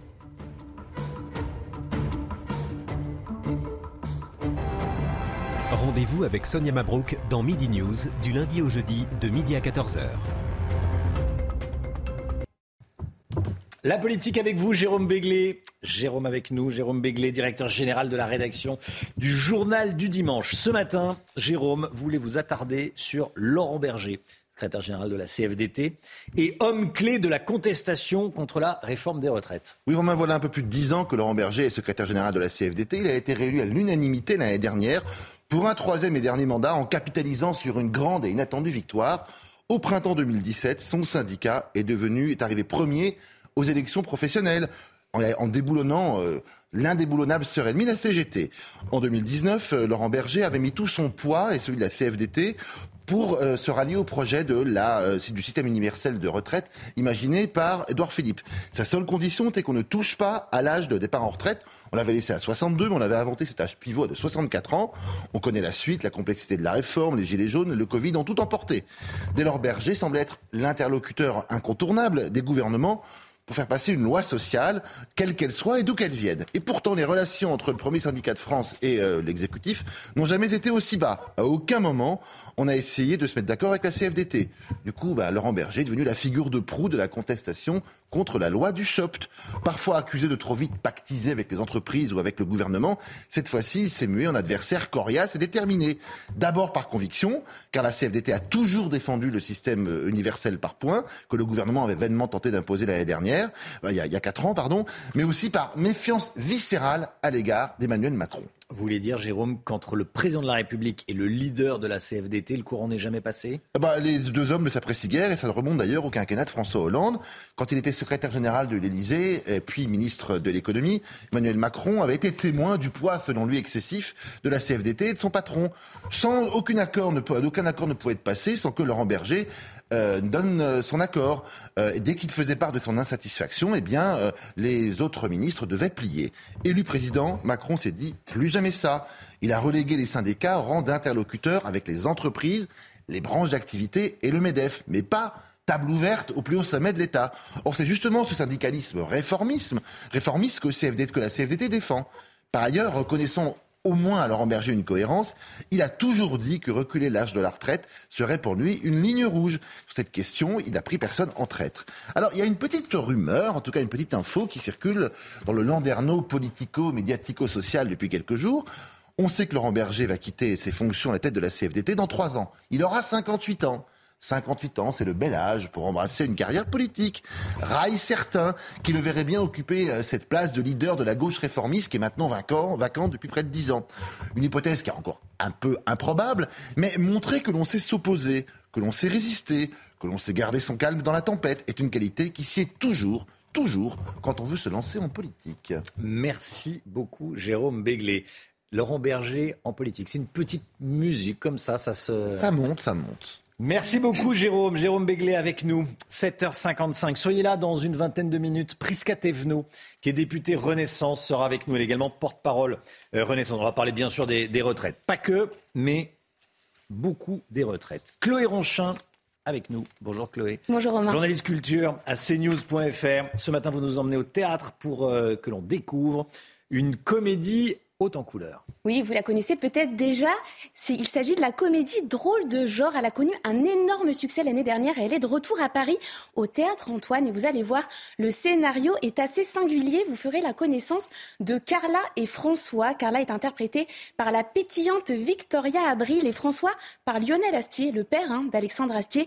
Dans la pièce, les deux acteurs sont en couple. Ils s'aiment depuis des années. Mais un soir, leur vie va être complètement chamboulée. Carla apprend qu'elle est atteinte d'un cancer et plus précisément d'un cancer de la prostate. Et oui, vous l'aurez compris, dans une autre vie, Carla était un homme et son mari a beaucoup, beaucoup de mal à intégrer cette nouvelle. On regarde un extrait.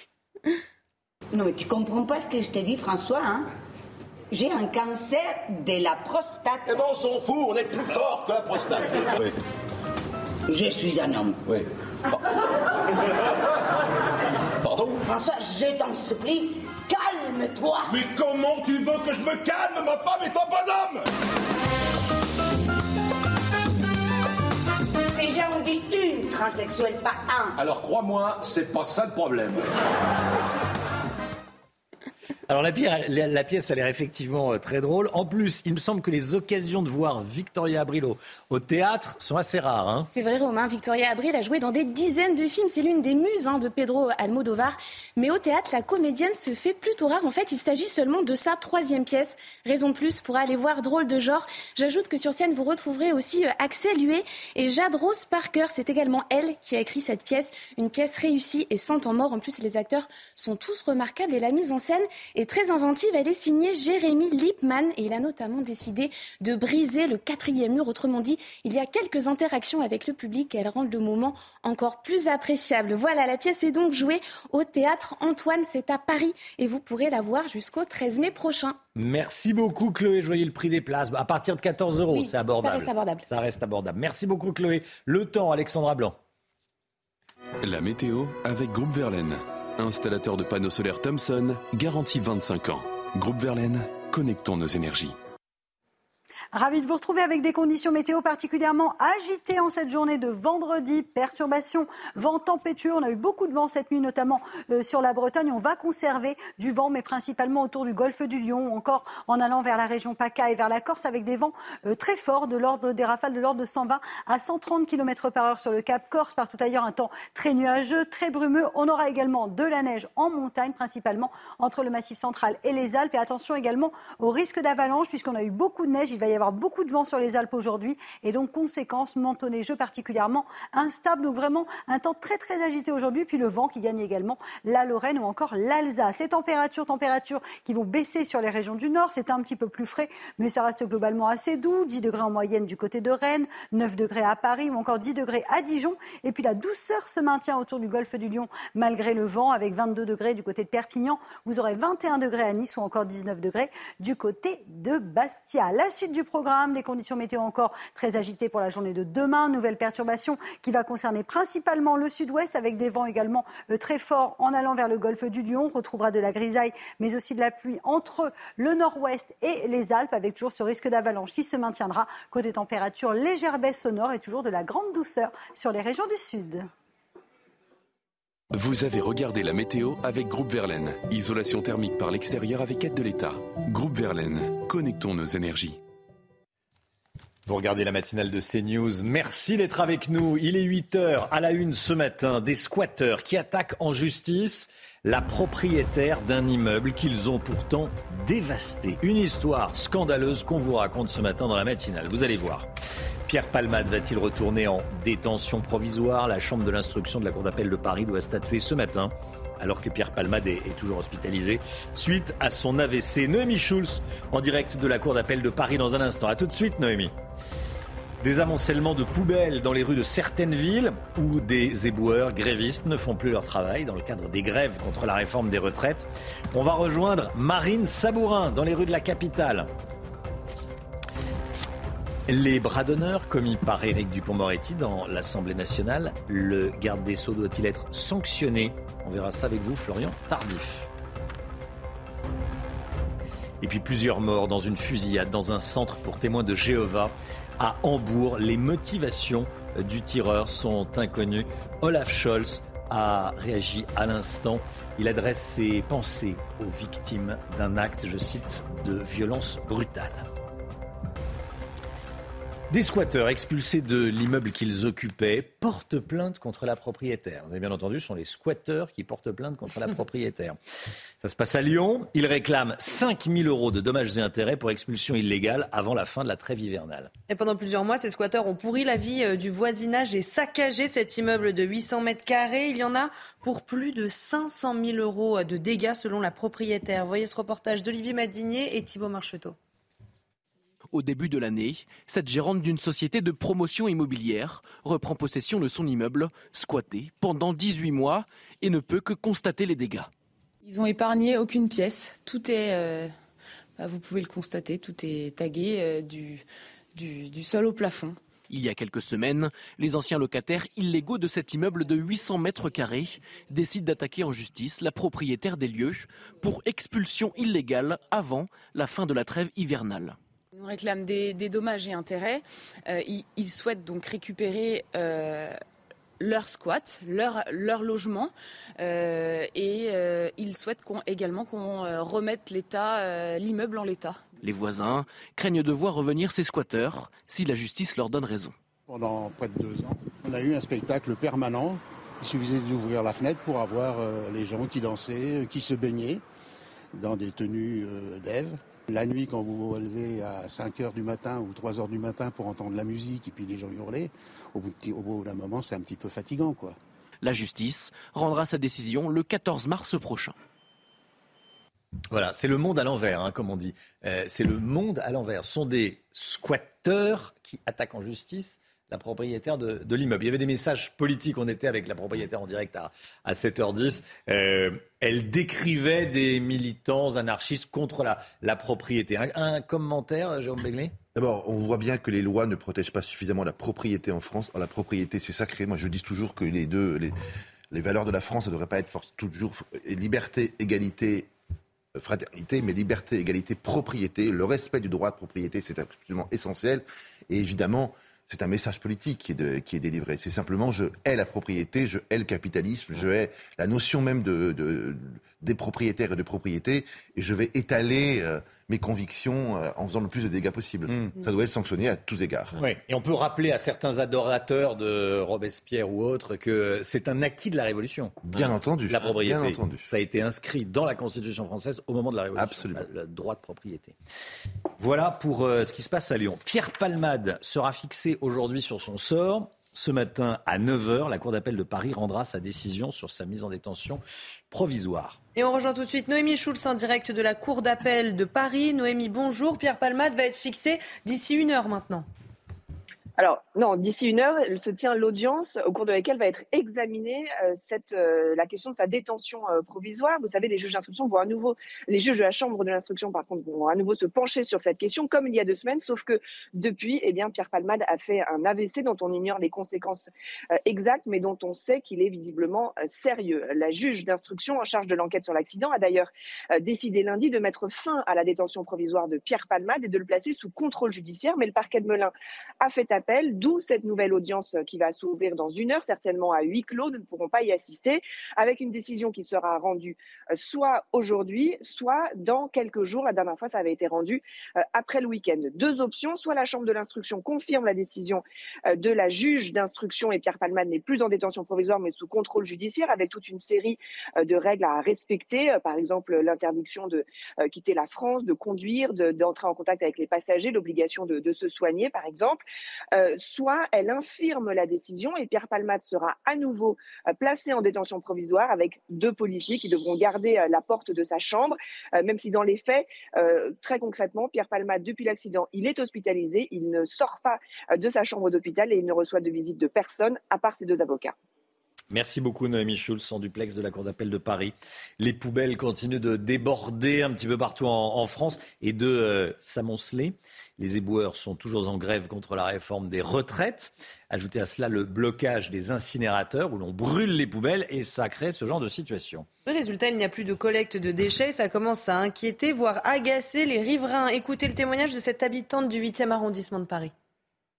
Maintenant, mon arrondissement, c'est sale, c'est dommage les gens ont le droit de manifester, parce que c'est un droit en France, je suis tout à fait d'accord. Mais je pense que là, je dis, je parle au gouvernement, j'ai dit, il aurait pu trouver un moyen pour enlever ces détritus, parce que il y a pas mal de personnes, de vieilles, personnes qui passent sur le trottoir et qui butent contre ces ordures. Éric Dupont-Moretti dans la tourmente depuis quelques jours. Les images de ses bras d'honneur, on en a vu deux, avec une tentative d'un troisième. Elles ont été diffusées par euh, nos confrères de Paris Match, provoquant euh, l'indignation des députés. Nombreux sont ceux qui réclament des sanctions, parfois même, parfois même sa démission. Florian Tardif avec nous. Florian, Éric Dupont-Moretti pourrait-il être sanctionné? Alors, dans un premier temps, il faut euh, expliquer que l'Assemblée nationale n'a pas le pouvoir de sanctionner un ministre. Euh, parce que parfois on fait le comparatif par rapport à ce qui s'est passé cette semaine avec Éric Dupont-Moretti, ce qui s'est passé euh, récemment avec Thomas Porte.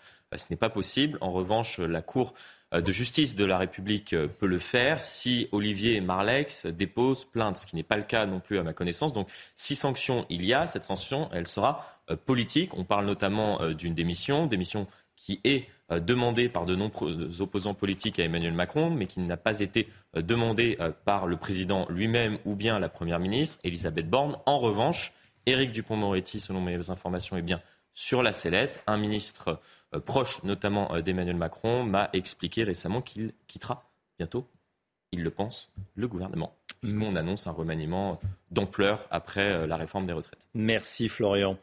Je poserai la question d'ailleurs à, à Prisca Thévenot, un député Renaissance qui sera l'invité de la matinale dans, un instant. Est-ce que Éric Dupond-Moretti peut rester ministre? La dramatique fusillade à Hambourg, en Allemagne, qui a fait plusieurs morts et plusieurs blessés. Un homme a ouvert le feu dans un centre de témoins de Jéhovah hier soir. Le chancelier allemand Olaf Scholz vient d'adresser ses pensées aux victimes d'un acte de violence brutale. Les témoins de Jéhovah se sont également dit profondément attristés, bien sûr, par cette attaque. Le corps du tireur a été retrouvé dans, dans, ce centre. Hein. Oui, et je vous propose d'écouter les témoignages de ces habitants de Hambourg qui étaient euh, sur place au moment des faits et l'un d'eux a même euh, filmé la scène. Je n'ai pas réalisé ce qui se passait exactement. Je filmais avec mon téléphone portable et je n'ai réalisé que grâce au zoom que quelqu'un tirait sur les témoins de Jéhovah. C'est à ce moment-là que j'ai compris ce qui se passait. J'ai entendu 12 coups de feu sur le bâtiment des témoins de Jéhovah. J'ai vu des blessés graves, des morts enveloppés dans des sacs. C'était très difficile à voir. C'était assez intense. C'est News, il est 8h08. Merci euh, d'être avec nous. Dans un instant, Prisca Thévenot, député Renaissance, porte-parole de Renaissance, et l'invité de la matinale. A tout de suite. C'est News, bienvenue à tous. Merci d'être avec nous. Dans un instant, on sera avec Prisca Thévenot. Bonjour Prisca, Prisca Thévenot, porte-parole de Renaissance et député Renaissance des Hauts-de-Seine. Mais tout d'abord, c'est le point info avec vous, Chana Lousteau. Pierre Palmade sera fixé aujourd'hui sur son sort. La Cour d'appel de Paris se réunit euh, ce matin à 9h. Elle rendra sa décision sur sa mise en détention provisoire dans la journée. Pour l'heure, le comédien est toujours hospitalisé et sous contrôle judiciaire. Il est mis en examen pour homicide involontaire après son accident de voiture il y a maintenant un mois.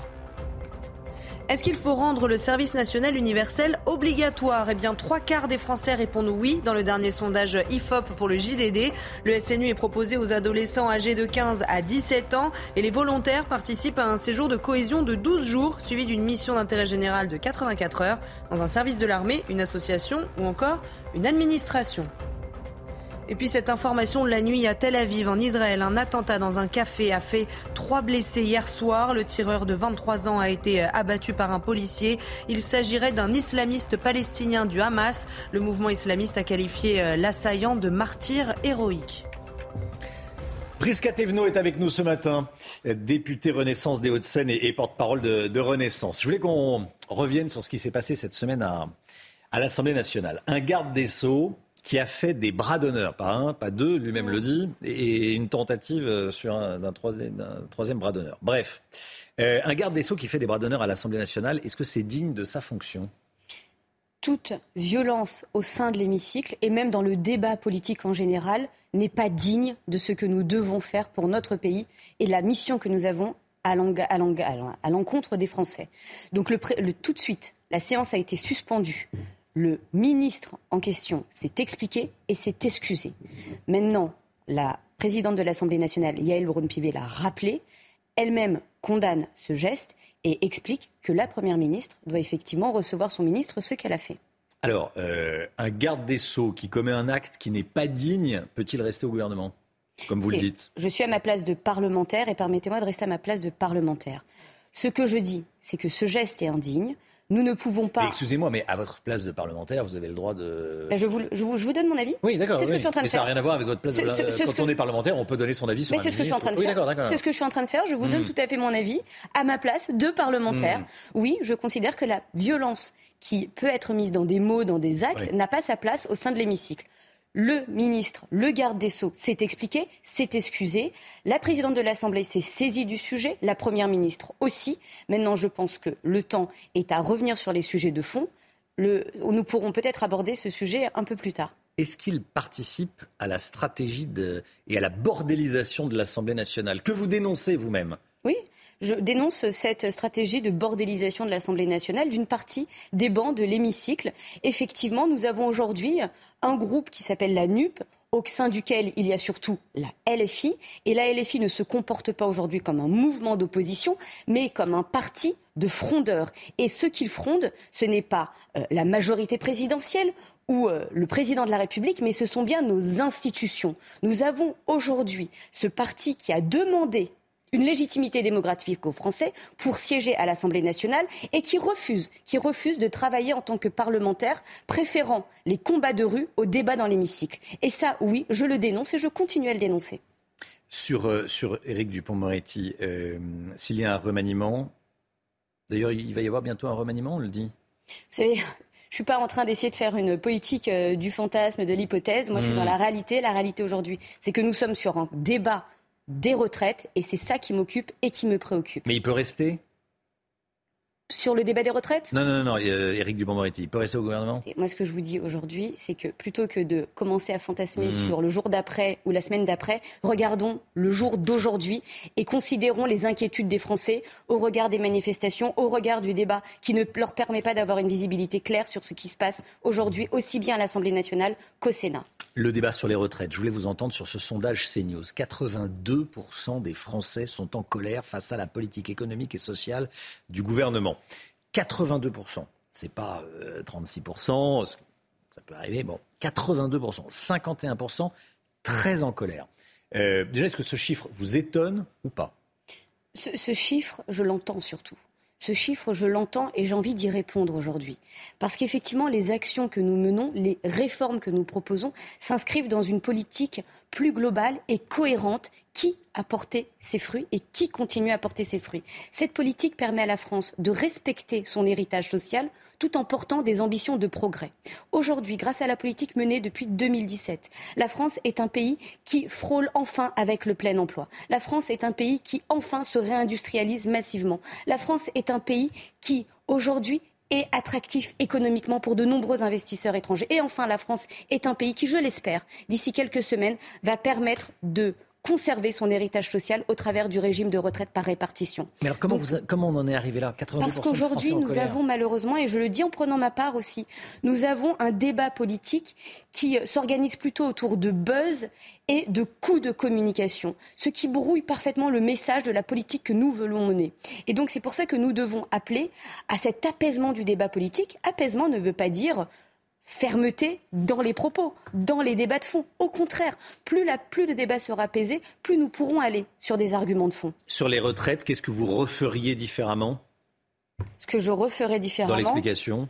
Écoutez, c'est peut-être effectivement participer à l'apaisement du débat, mais encore une fois, sur le sujet des retraites, tout a été fait dans l'ordre des choses du fonctionnement de nos institutions concertation, consultation auprès du président de la République à l'été, au printemps dernier, avec notamment les représentants syndicaux. Concertation, consultation avec le gouvernement. La base de ces consultations a servi de faire progresser le texte qui a été proposé à l'Assemblée nationale d'abord, puis au Sénat. Nous devons pouvoir respecter ces temps démocratiques qui sont importants aussi pour la lisibilité de notre action politique. Les syndicats demandent à rencontrer, veulent rencontrer Emmanuel Macron. Est-ce qu'il doit accepter? Ces mêmes syndicats, notamment la CGT, qui eux-mêmes refusaient euh, d'aller s'asseoir à la table lorsque le président les avait invités à le faire à l'été, au printemps dernier, veulent aujourd'hui euh, avoir les portes ouvertes. Mais qu'ils se rassurent, les portes ont toujours été ouvertes.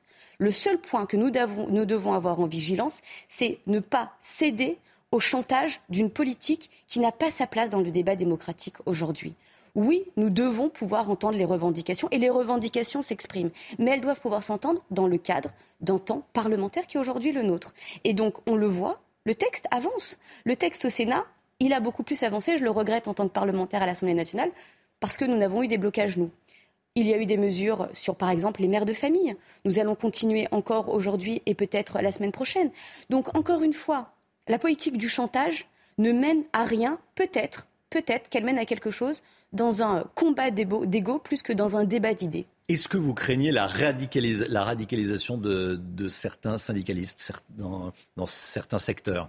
Moi, je ne vais pas rentrer dans un euh, concours de mots à qui euh, sera le plus, euh, le plus virulent dans ses propos. Moi, ce que je dis simplement, c'est que les syndicats sont tout à fait légitimes pour, pour présenter l'expression de revendications de la part des salariés qu'ils représentent. Mais pour que ces revendications soient entendues, aujourd'hui, il faut qu'elles puissent être entendues et débattues au sein du Parlement.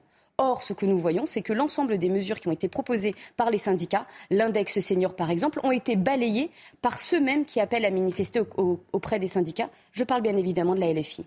Mais euh, je reviens à la situation dans, la rue. Euh, les syndicats mènent parfois des opérations ciblées. Je pense à la CGT qui, coupe le, euh, qui a coupé le, le, courant au Stade de France. Ce sont des. il y a également la, grève des poubelles, ça se voit. la grève dans les raffineries, ça se voit également. Il n'y a pas de gros problème de pénurie, mais des, Français, des automobilistes font des, font des pleins de, de précautions et, et, du coup, ça, ça, ça, ça crée des, des problèmes de précaution des problèmes de, pénurie dans certaines stations. Ça se voit. Et euh, lors des euh, dernières situations de, pénurie, effectivement, le gouvernement a eu tendance à minimiser ça. Comment vous allez le gérer?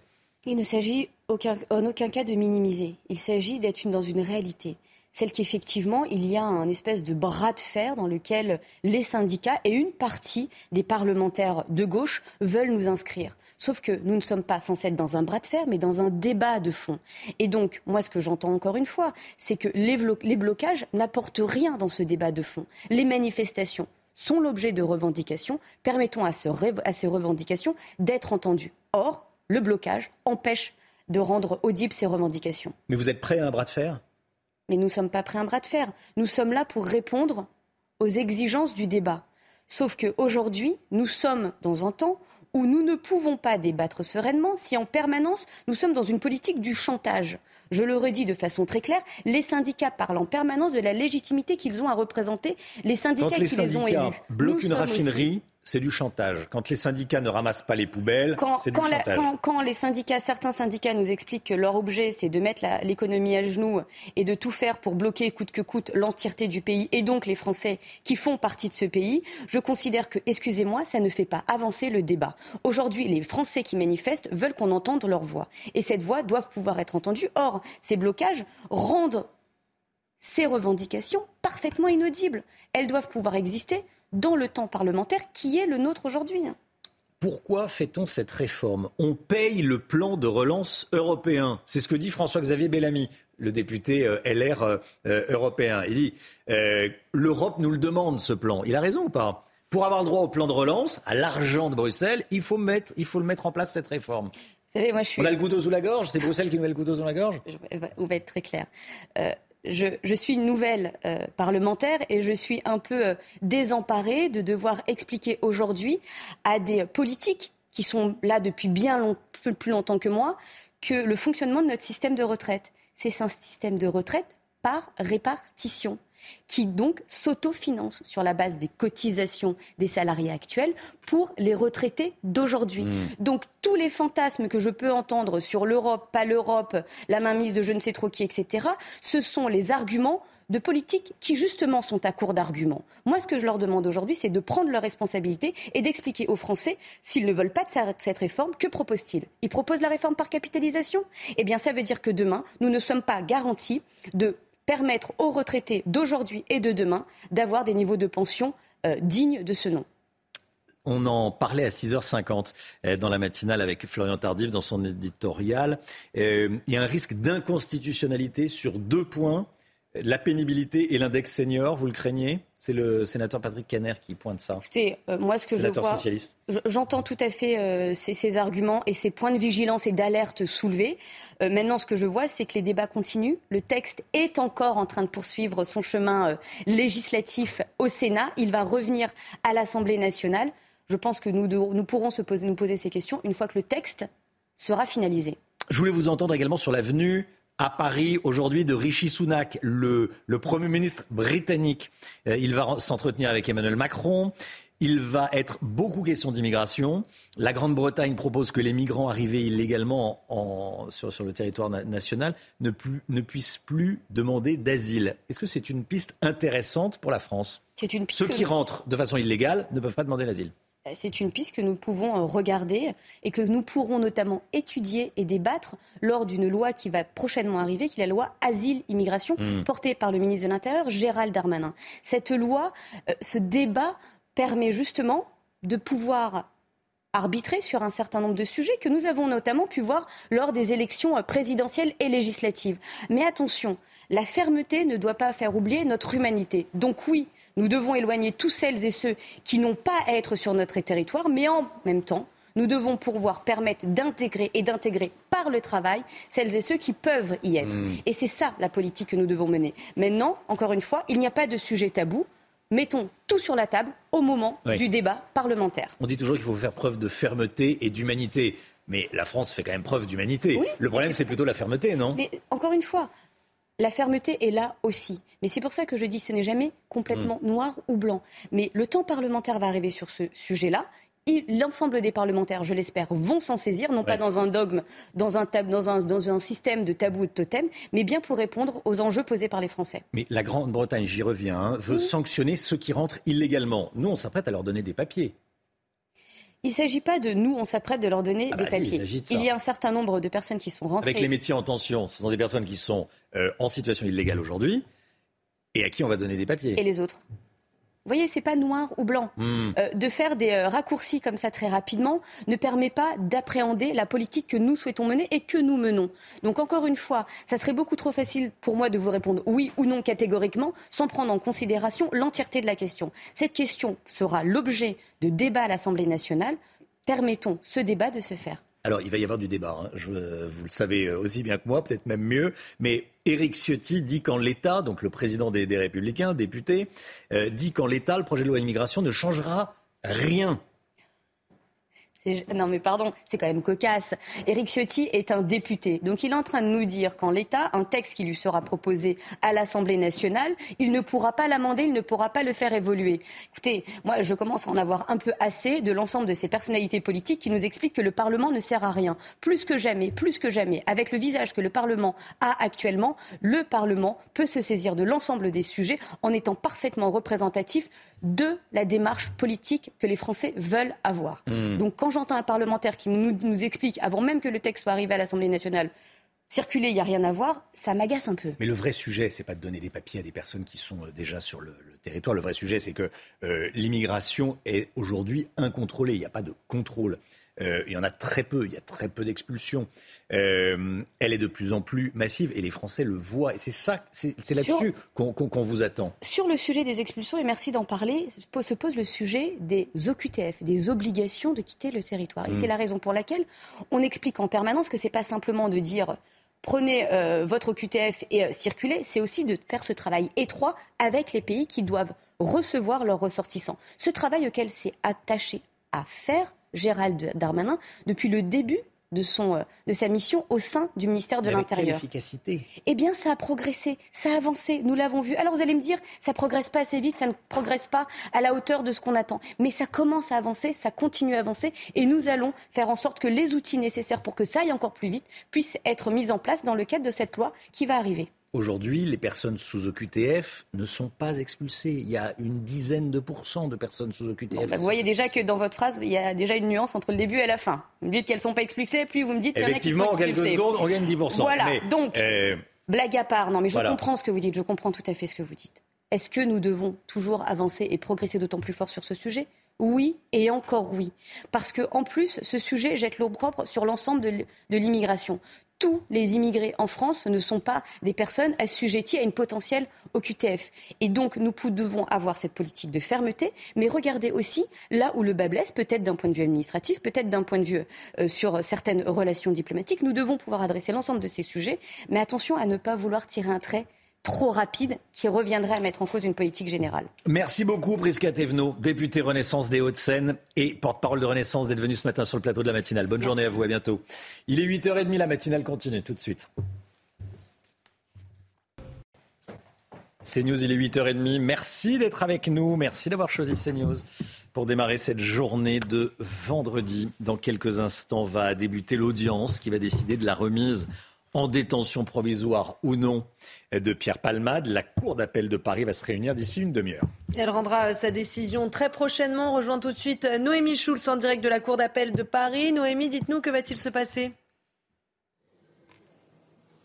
Eh bien, euh, d'ici euh, quelques minutes, on va sans doute voir arriver l'avocate de Pierre Palmade pour cette audience euh, qui doit s'ouvrir à 9h devant la Chambre de l'instruction de la Cour d'appel de Paris. Une audience qui sera très certainement à huis clos. Nous ne pourrons pas y assister et au cours de laquelle, eh bien, cette avocate va une nouvelle fois demander aux magistrats de ne pas envoyer Pierre Palmade en prison, mais de maintenir son placement sous contrôle judiciaire tel que l'a demandé, tel que l'a décidé la juge d'instruction en charge de l'enquête en début de semaine. Le parquet de Melun avait fait appel de cette décision, d'où cette nouvelle audience aujourd'hui. La Chambre de l'instruction qui, il y a dix jours, avait décidé de placer Pierre Palmade en détention euh, provisoire, euh, va peut-être euh, évoluer dans sa décision au regard de son état de santé. Quand elle avait pris sa décision il y a deux semaines, eh bien, Pierre Palmade n'avait pas encore eu fait son, son AVC. Depuis, son état de santé a donc évolué. Deux options donc pour la Chambre de l'instruction, soit maintenir le placement sous contrôle judiciaire décidé par la juge d'instruction, avec toute une série d'obligations et d'interdictions, interdiction par exemple de se déplacer, de conduire, d'entrer en contact avec les, passagers,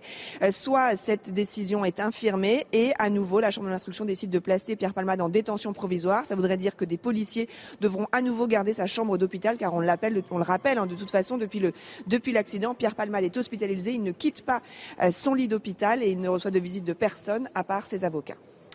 Merci beaucoup, Noémie Schulz, en direct de la Cour d'appel de, de Paris. Merci, Noémie. Attention, si vous prenez les transports en commun aujourd'hui, les perturbations continuent au niveau national. Prévoyez un TGV Inouï et un Ouigo sur deux, deux TER sur cinq, un Intercité sur quatre en moyenne. hein. Et du côté de la RATP, euh, ça va mieux. Seulement trois lignes de métro parisien seront légèrement perturbées, la 8, la 10 et la 13.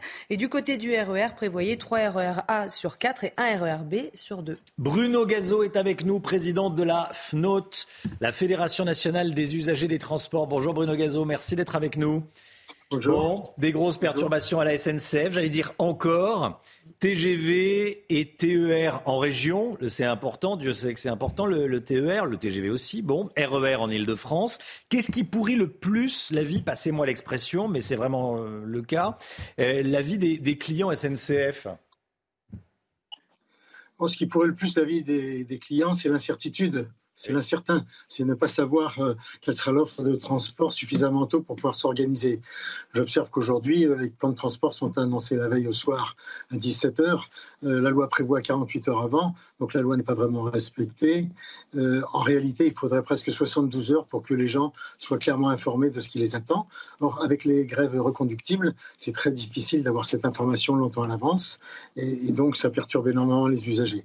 Après, il faut voir qu'avec le télétravail, beaucoup d'usagers euh, sont, sont moins impactés, hein, à peu près 40% les Français qui peuvent faire du télétravail en Ile-de-France le font. Donc euh, ceux qui sont vraiment en difficulté sont ceux qui commencent tôt, ceux qui finissent tard et ceux qui doivent euh, changer de, lieu de travail, comme euh, je pense aux, infirmières à domicile, tous les gens qui, se rendent chez les gens, qui doivent avoir les femmes de ménage par exemple, qui vont chez plusieurs clients. Ces gens-là sont très impactés par les difficultés puisque au-delà de, de, la, de, la, fréquence qu'ils n'ont pas, il y a la correspondance qui est manquante aussi. Ouais. Des clients ont acheté des billets, Bruno Gazo, pas cher, parce qu'ils les avaient achetés euh, il y a quelques mois, il y a longtemps. Leur train a été annulé et ils ont dû racheter un billet à, prix fort. Il n'y a pas d'indemnisation prévue dans ces cas-là. Alors, le code de la Le train est annulé. Du coup, euh, vous devez racheter le billet. Oui, c'est absolument intolérable. Hein. Notre demande, c'est que les, gens, en particulier tous ceux qui ont des abonnements ou qui prennent des billets, si le service n'est pas exécuté, il faut que leur abonnement soit prolongé ou qu'il soit, soit, réduit du pourcentage qui correspond au, nombre de services qui n'ont pas été exécutés. C'est une demande récurrente que l'on fait. On glisse, un, on demande aux parlementaires de glisser un article de loi dans toutes les lois qui s'y prêtent, mais pour l'instant, on n'a pas réussi à obtenir que ces dédommagements soient automatiques, systématiques et obligatoires. Il faut qu'ils le soient à l'avenir. La SNCF annonce souvent des gestes commerciaux pour les victimes des, grévistes. Ça fonctionne bien, ça ou pas? Oui, alors euh, plutôt pas trop mal à la SNCF, sauf quand ils prennent des initiatives qui n'ont pas été préparées, comme celle de rembourser 200% à la suite du dernier conflit, où là où il y a eu des problèmes informatiques terribles, et le problème n'est d'ailleurs toujours pas réglé. Sinon, les remboursements de billets sont assez systématiques quand vous l'avez pris avec votre carte bleue, ça, ça fonctionne plutôt bien. Mais si j'observe pour les réseaux de transport, aussi bien en Ile-de-France que dans les régions, il n'y a pas d'automaticité du dédommagement de l'usager. Or, le Code de la consommation est catégorique là-dessus. Il prévoit que les usagers doivent être dédommagés des services non rendus. Merci beaucoup Bruno Gazo, merci à vous, merci d'avoir été en direct avec nous ce matin dans la, matinale CNews. Bon, bonne journée à vous et bon courage à tous ceux qui vont prendre le train dans les prochaines heures et prochains jours. Question, est-ce que la CGT vire pro-russe? En tout cas, la question fait débat en interne. La CGT des Bouches-du-Rhône rejoint la Fédération syndicale mondiale. Il s'agit d'une organisation internationale de syndicats communistes et révolutionnaires. La CGT des Bouches-du-Rhône cohabite avec des syndicats de Cuba, des syndicats d'Iran, des syndicats du Venezuela, des syndicats de Corée du Nord. Olivier Matteux, secrétaire départemental de la CGT 13 et candidat également à la, succession de Philippe Martinez, donne une interview dans la Provence ce matin.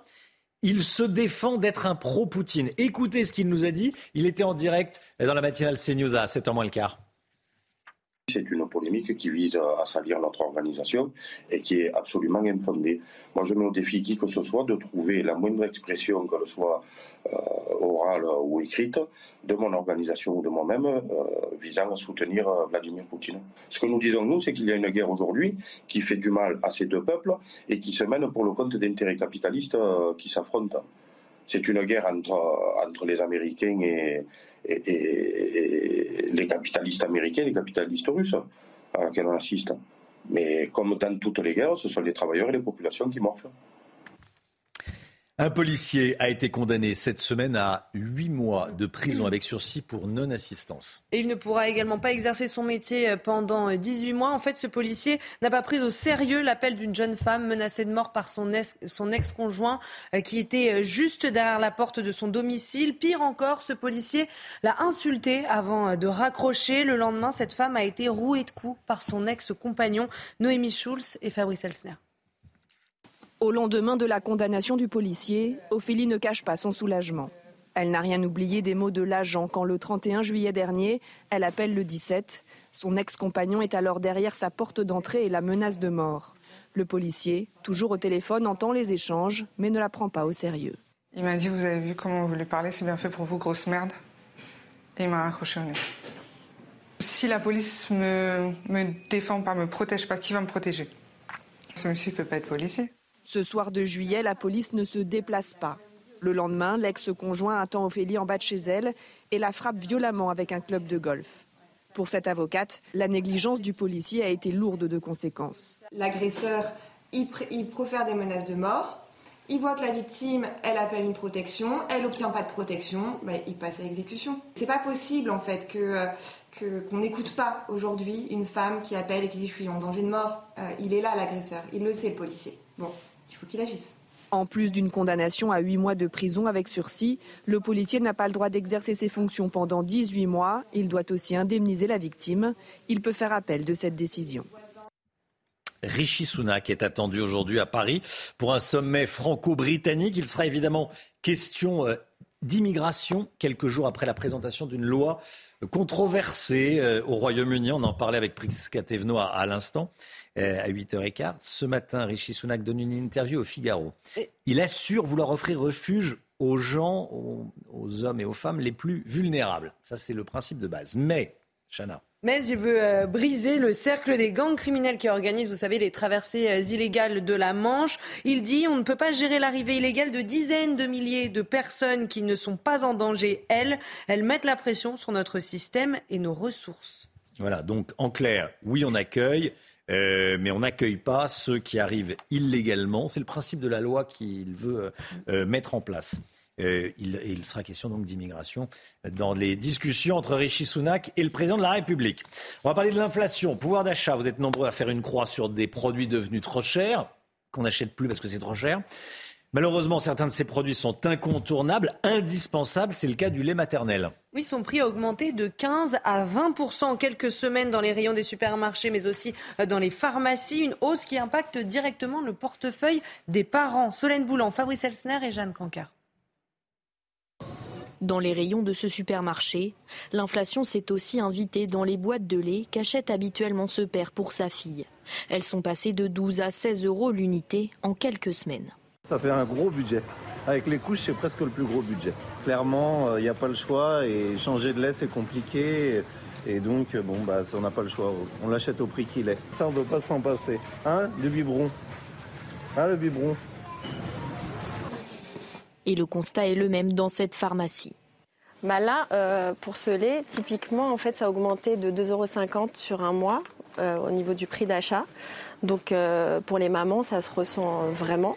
On fait quasiment pas de marge pour justement pas impacter le panier des mamans, parce que c'est des produits importants, c'est pour leur bébé. Ce qui serait bien, ce serait quand même pour des produits comme ça de première nécessité, que ce soit régulé, que ce soit encadré, au même titre que les œufs, le lait, le beurre pour, euh, la plupart des Français.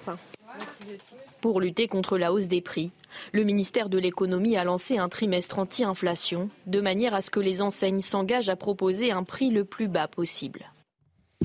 Voilà, et puis euh, cette euh, réaction et ce message d'Emmanuel Macron et de la France aux Allemands, après ce qui s'est passé donc à, à Hambourg, plusieurs morts, un homme a tiré dans un centre des témoins de Jéhovah, terrible nouvelle en provenance de Hambourg. J'adresse les condoléances de la France aux proches des victimes et à tous nos amis allemands. Nos pensées vous accompagnent, écrit le président de la République. 9h moins le quart, la santé, tout de suite, Brigitte Millot. Retrouvez votre programme avec Curcumax. Protège vos articulations et aide rapidement à réduire les états inflammatoires. Le docteur Millot est avec nous. Bonjour Brigitte. Bonjour. À l'occasion de la Semaine nationale du rein, vous nous parlez de l'importance de l'information et de la prévention de ces organes que l'on connaît mal. Oui, c'est vrai, on, sait à peu près à quoi ça ressemble, rein, mais on ne le connaît pas trop. On va y revenir. C'est important cette semaine, justement, parce qu'on ne le sait pas, et d'ailleurs de nombreux patients non plus ne le savent pas, mais il y a un Français sur dix qui souffre de maladie rénale. Parce qu'en fait, ces reins, ils sont tellement discrets. Mais c'est vrai, il ne faut pas parler d'eux. Euh, on sait à peu près où ça se trouve, on est tous d'accord Grosso modo. Oui. Et d'ailleurs, les expressions euh, j'ai mal au rein n'ont rien à voir avec le rein. Ou je me suis fait un tour de rein, ça n'a rien à voir. Les reins ne tournent pas. Hein. c'est eh. étrange. On va voir où il se trouve quand même pour, pour resituer l'affaire. Il y en a un qui est plus haut que l'autre. Hein. Euh, voilà. Euh, au-dessus, ce que l'on voit, c'est les surrénales. Hein. C'est d'autres glandes qui sont par-dessus le rein. C'est autre chose. Et donc, on voit avec les petits canaux qui amènent euh, ce qui n'est pas utile à la vessie pour être éliminé. Ça, on s'en doutait aussi. on va voir aussi une petite vidéo. Mais ce qu'il faut comprendre, c'est que ces reins, quand je vous disais qu'ils sont très discrets, il n'y a pas d'organe plus discret que les reins, alors qu'ils bossent non-stop. C'est-à-dire que là, au moment où je vous parle, et tout le monde d'ailleurs, vos reins, ils sont en train de travailler. Ils filtrent, ils filtrent. énormément de sang et ils éliminent les déchets. Ce qu'il faut, ces petits reins, en fait, sont des usines qui euh, vont filtrer à peu près 200 litres de sang par jour. Hein. Euh, et vous savez que dans notre sang, euh, il y a pas mal de déchets, l'urée, des toxines, etc., etc. Donc on va voir sur ce schéma, le sang arrive par les artères, comme un peu partout. Et là, quand il rentre dans les artères, il va être filtré dans un million de petites usines. Regardez, vous voyez tous ces vaisseaux là, c'est des artères, des veines, etc., etc. Il y a un million de petites usines pour s'occuper de tout ça, pour filtrer tout ce sang. Donc le sang arrive par les artères, il va éliminer tout ce qui ne nous sert à rien, qui va passer dans l'urètre, le petit canal qui est là, qui va descendre vers la vessie, hop, et après évidemment, il va une fois qu'il a fait son boulot, il va repartir vers les veines dans les veines pour repartir se charger en oxygène. Et ça, c'est sans fin. Comme ça, ça filtre en permanence notre sang hmm. dans le corps. C'est incroyable. Mais pas que. Ça ne fait pas que filtrer. C'est déjà très important comme fonction parce que quand ça ne marche plus, vous comprenez bien qu'on s'empoisonne avec tous les déchets. Mais il ne fait pas que filtrer, il va aussi fabriquer de l'EPO, l'érythropoïétine. C'est une hormone qui est une enzyme qui est essentielle à la fabrication de nos globules rouges. Hmm. Donc c'est dans les reins que c'est fabriqué. On parle souvent de la vitamine D, mais le précurseur de la vitamine D, il est fabriqué par nos reins, donc pour notre densité osseuse. Et il va surtout fabriquer la rénine, qui vient évidemment du mot rein. C'est l'hormone qui régule notre tension artérielle. Donc vous voyez, et, encore j'en passe, il y a encore d'autres fonctions, mais voilà les principales fonctions du rein. Donc vous imaginez à quel point c'est important d'y penser et de les chouchouter. Et comme je le disais, surtout qu'un Français sur dix souffre de maladie rénale sans le savoir, parce qu'en fait, il ne parle d'eux que quand il souffre, c'est-à-dire une colique néphrétique, un petit caillou euh, dedans, ou alors une pyélonéphrite, une infection des reins. Mais sinon, on n'en entend pas parler, jamais. Vous, nous dites que c'est important de les chouchouter. Alors comment on chouchoute son rein Il faut connaître. Il faut déjà. Il faut, il faut... C'est pour ça que cette semaine de la prévention est essentielle. Les deux principaux ennemis du rein sont la tension artérielle, l'hypertension, donc on peut prendre sa tension régulièrement, et le diabète, puisque ce sont des, micro-vaisseaux. Le diabète, c'est l'ennemi numéro un des vaisseaux.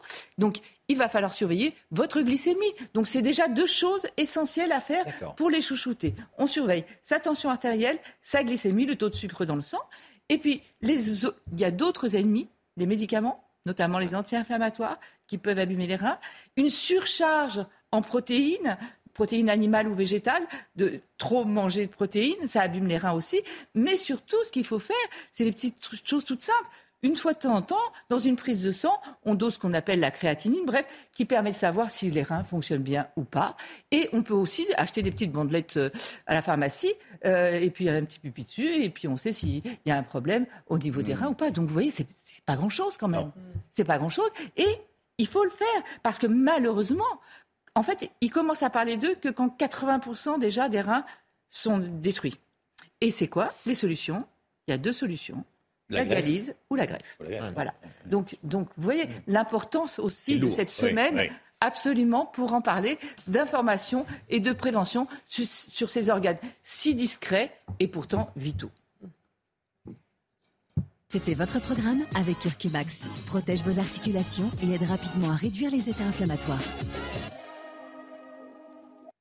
Voilà, on a appris comment chouchouter son rein. Merci à tous d'avoir été avec nous ce matin. Brigitte Millon vous retrouve demain matin, hein, dès 10h. On va parler de quoi dans BDM dans Avec Sacha, on va parler de l'andropause. Vous voyez à peu près de quoi je parle? Bah, La ménopause version euh, mec. Ah, c'est ce que vous croyez. Ah. C'est peut-être pas tout à fait ça. Les réponses, c'est demain à 10h. mais vous verrez. Ah, on va regarder alors. Et puis surtout, et puis surtout on va vous dire ce qu'il faut faire. Et ce qu'il faut faire, voilà. L'andropause, ce n'est pas la ménopause pour les hommes. Bon, on va apprendre plein de choses comme d'habitude. 10 h tous les samedis. Bonjour docteur Millot. On se retrouve lundi pour une nouvelle matinale. Demain pour la matinale, c'est Anthony Favali. Dans un instant, c'est l'heure des pros avec Pascal Pro et tous ses invités. Vous pouvez retrouver tout ce que vous voulez, euh, les meilleurs moments sur cnews.fr. Belle journée à vous sur CNews. Tout de suite, Pascal Pro dans l'heure des pros.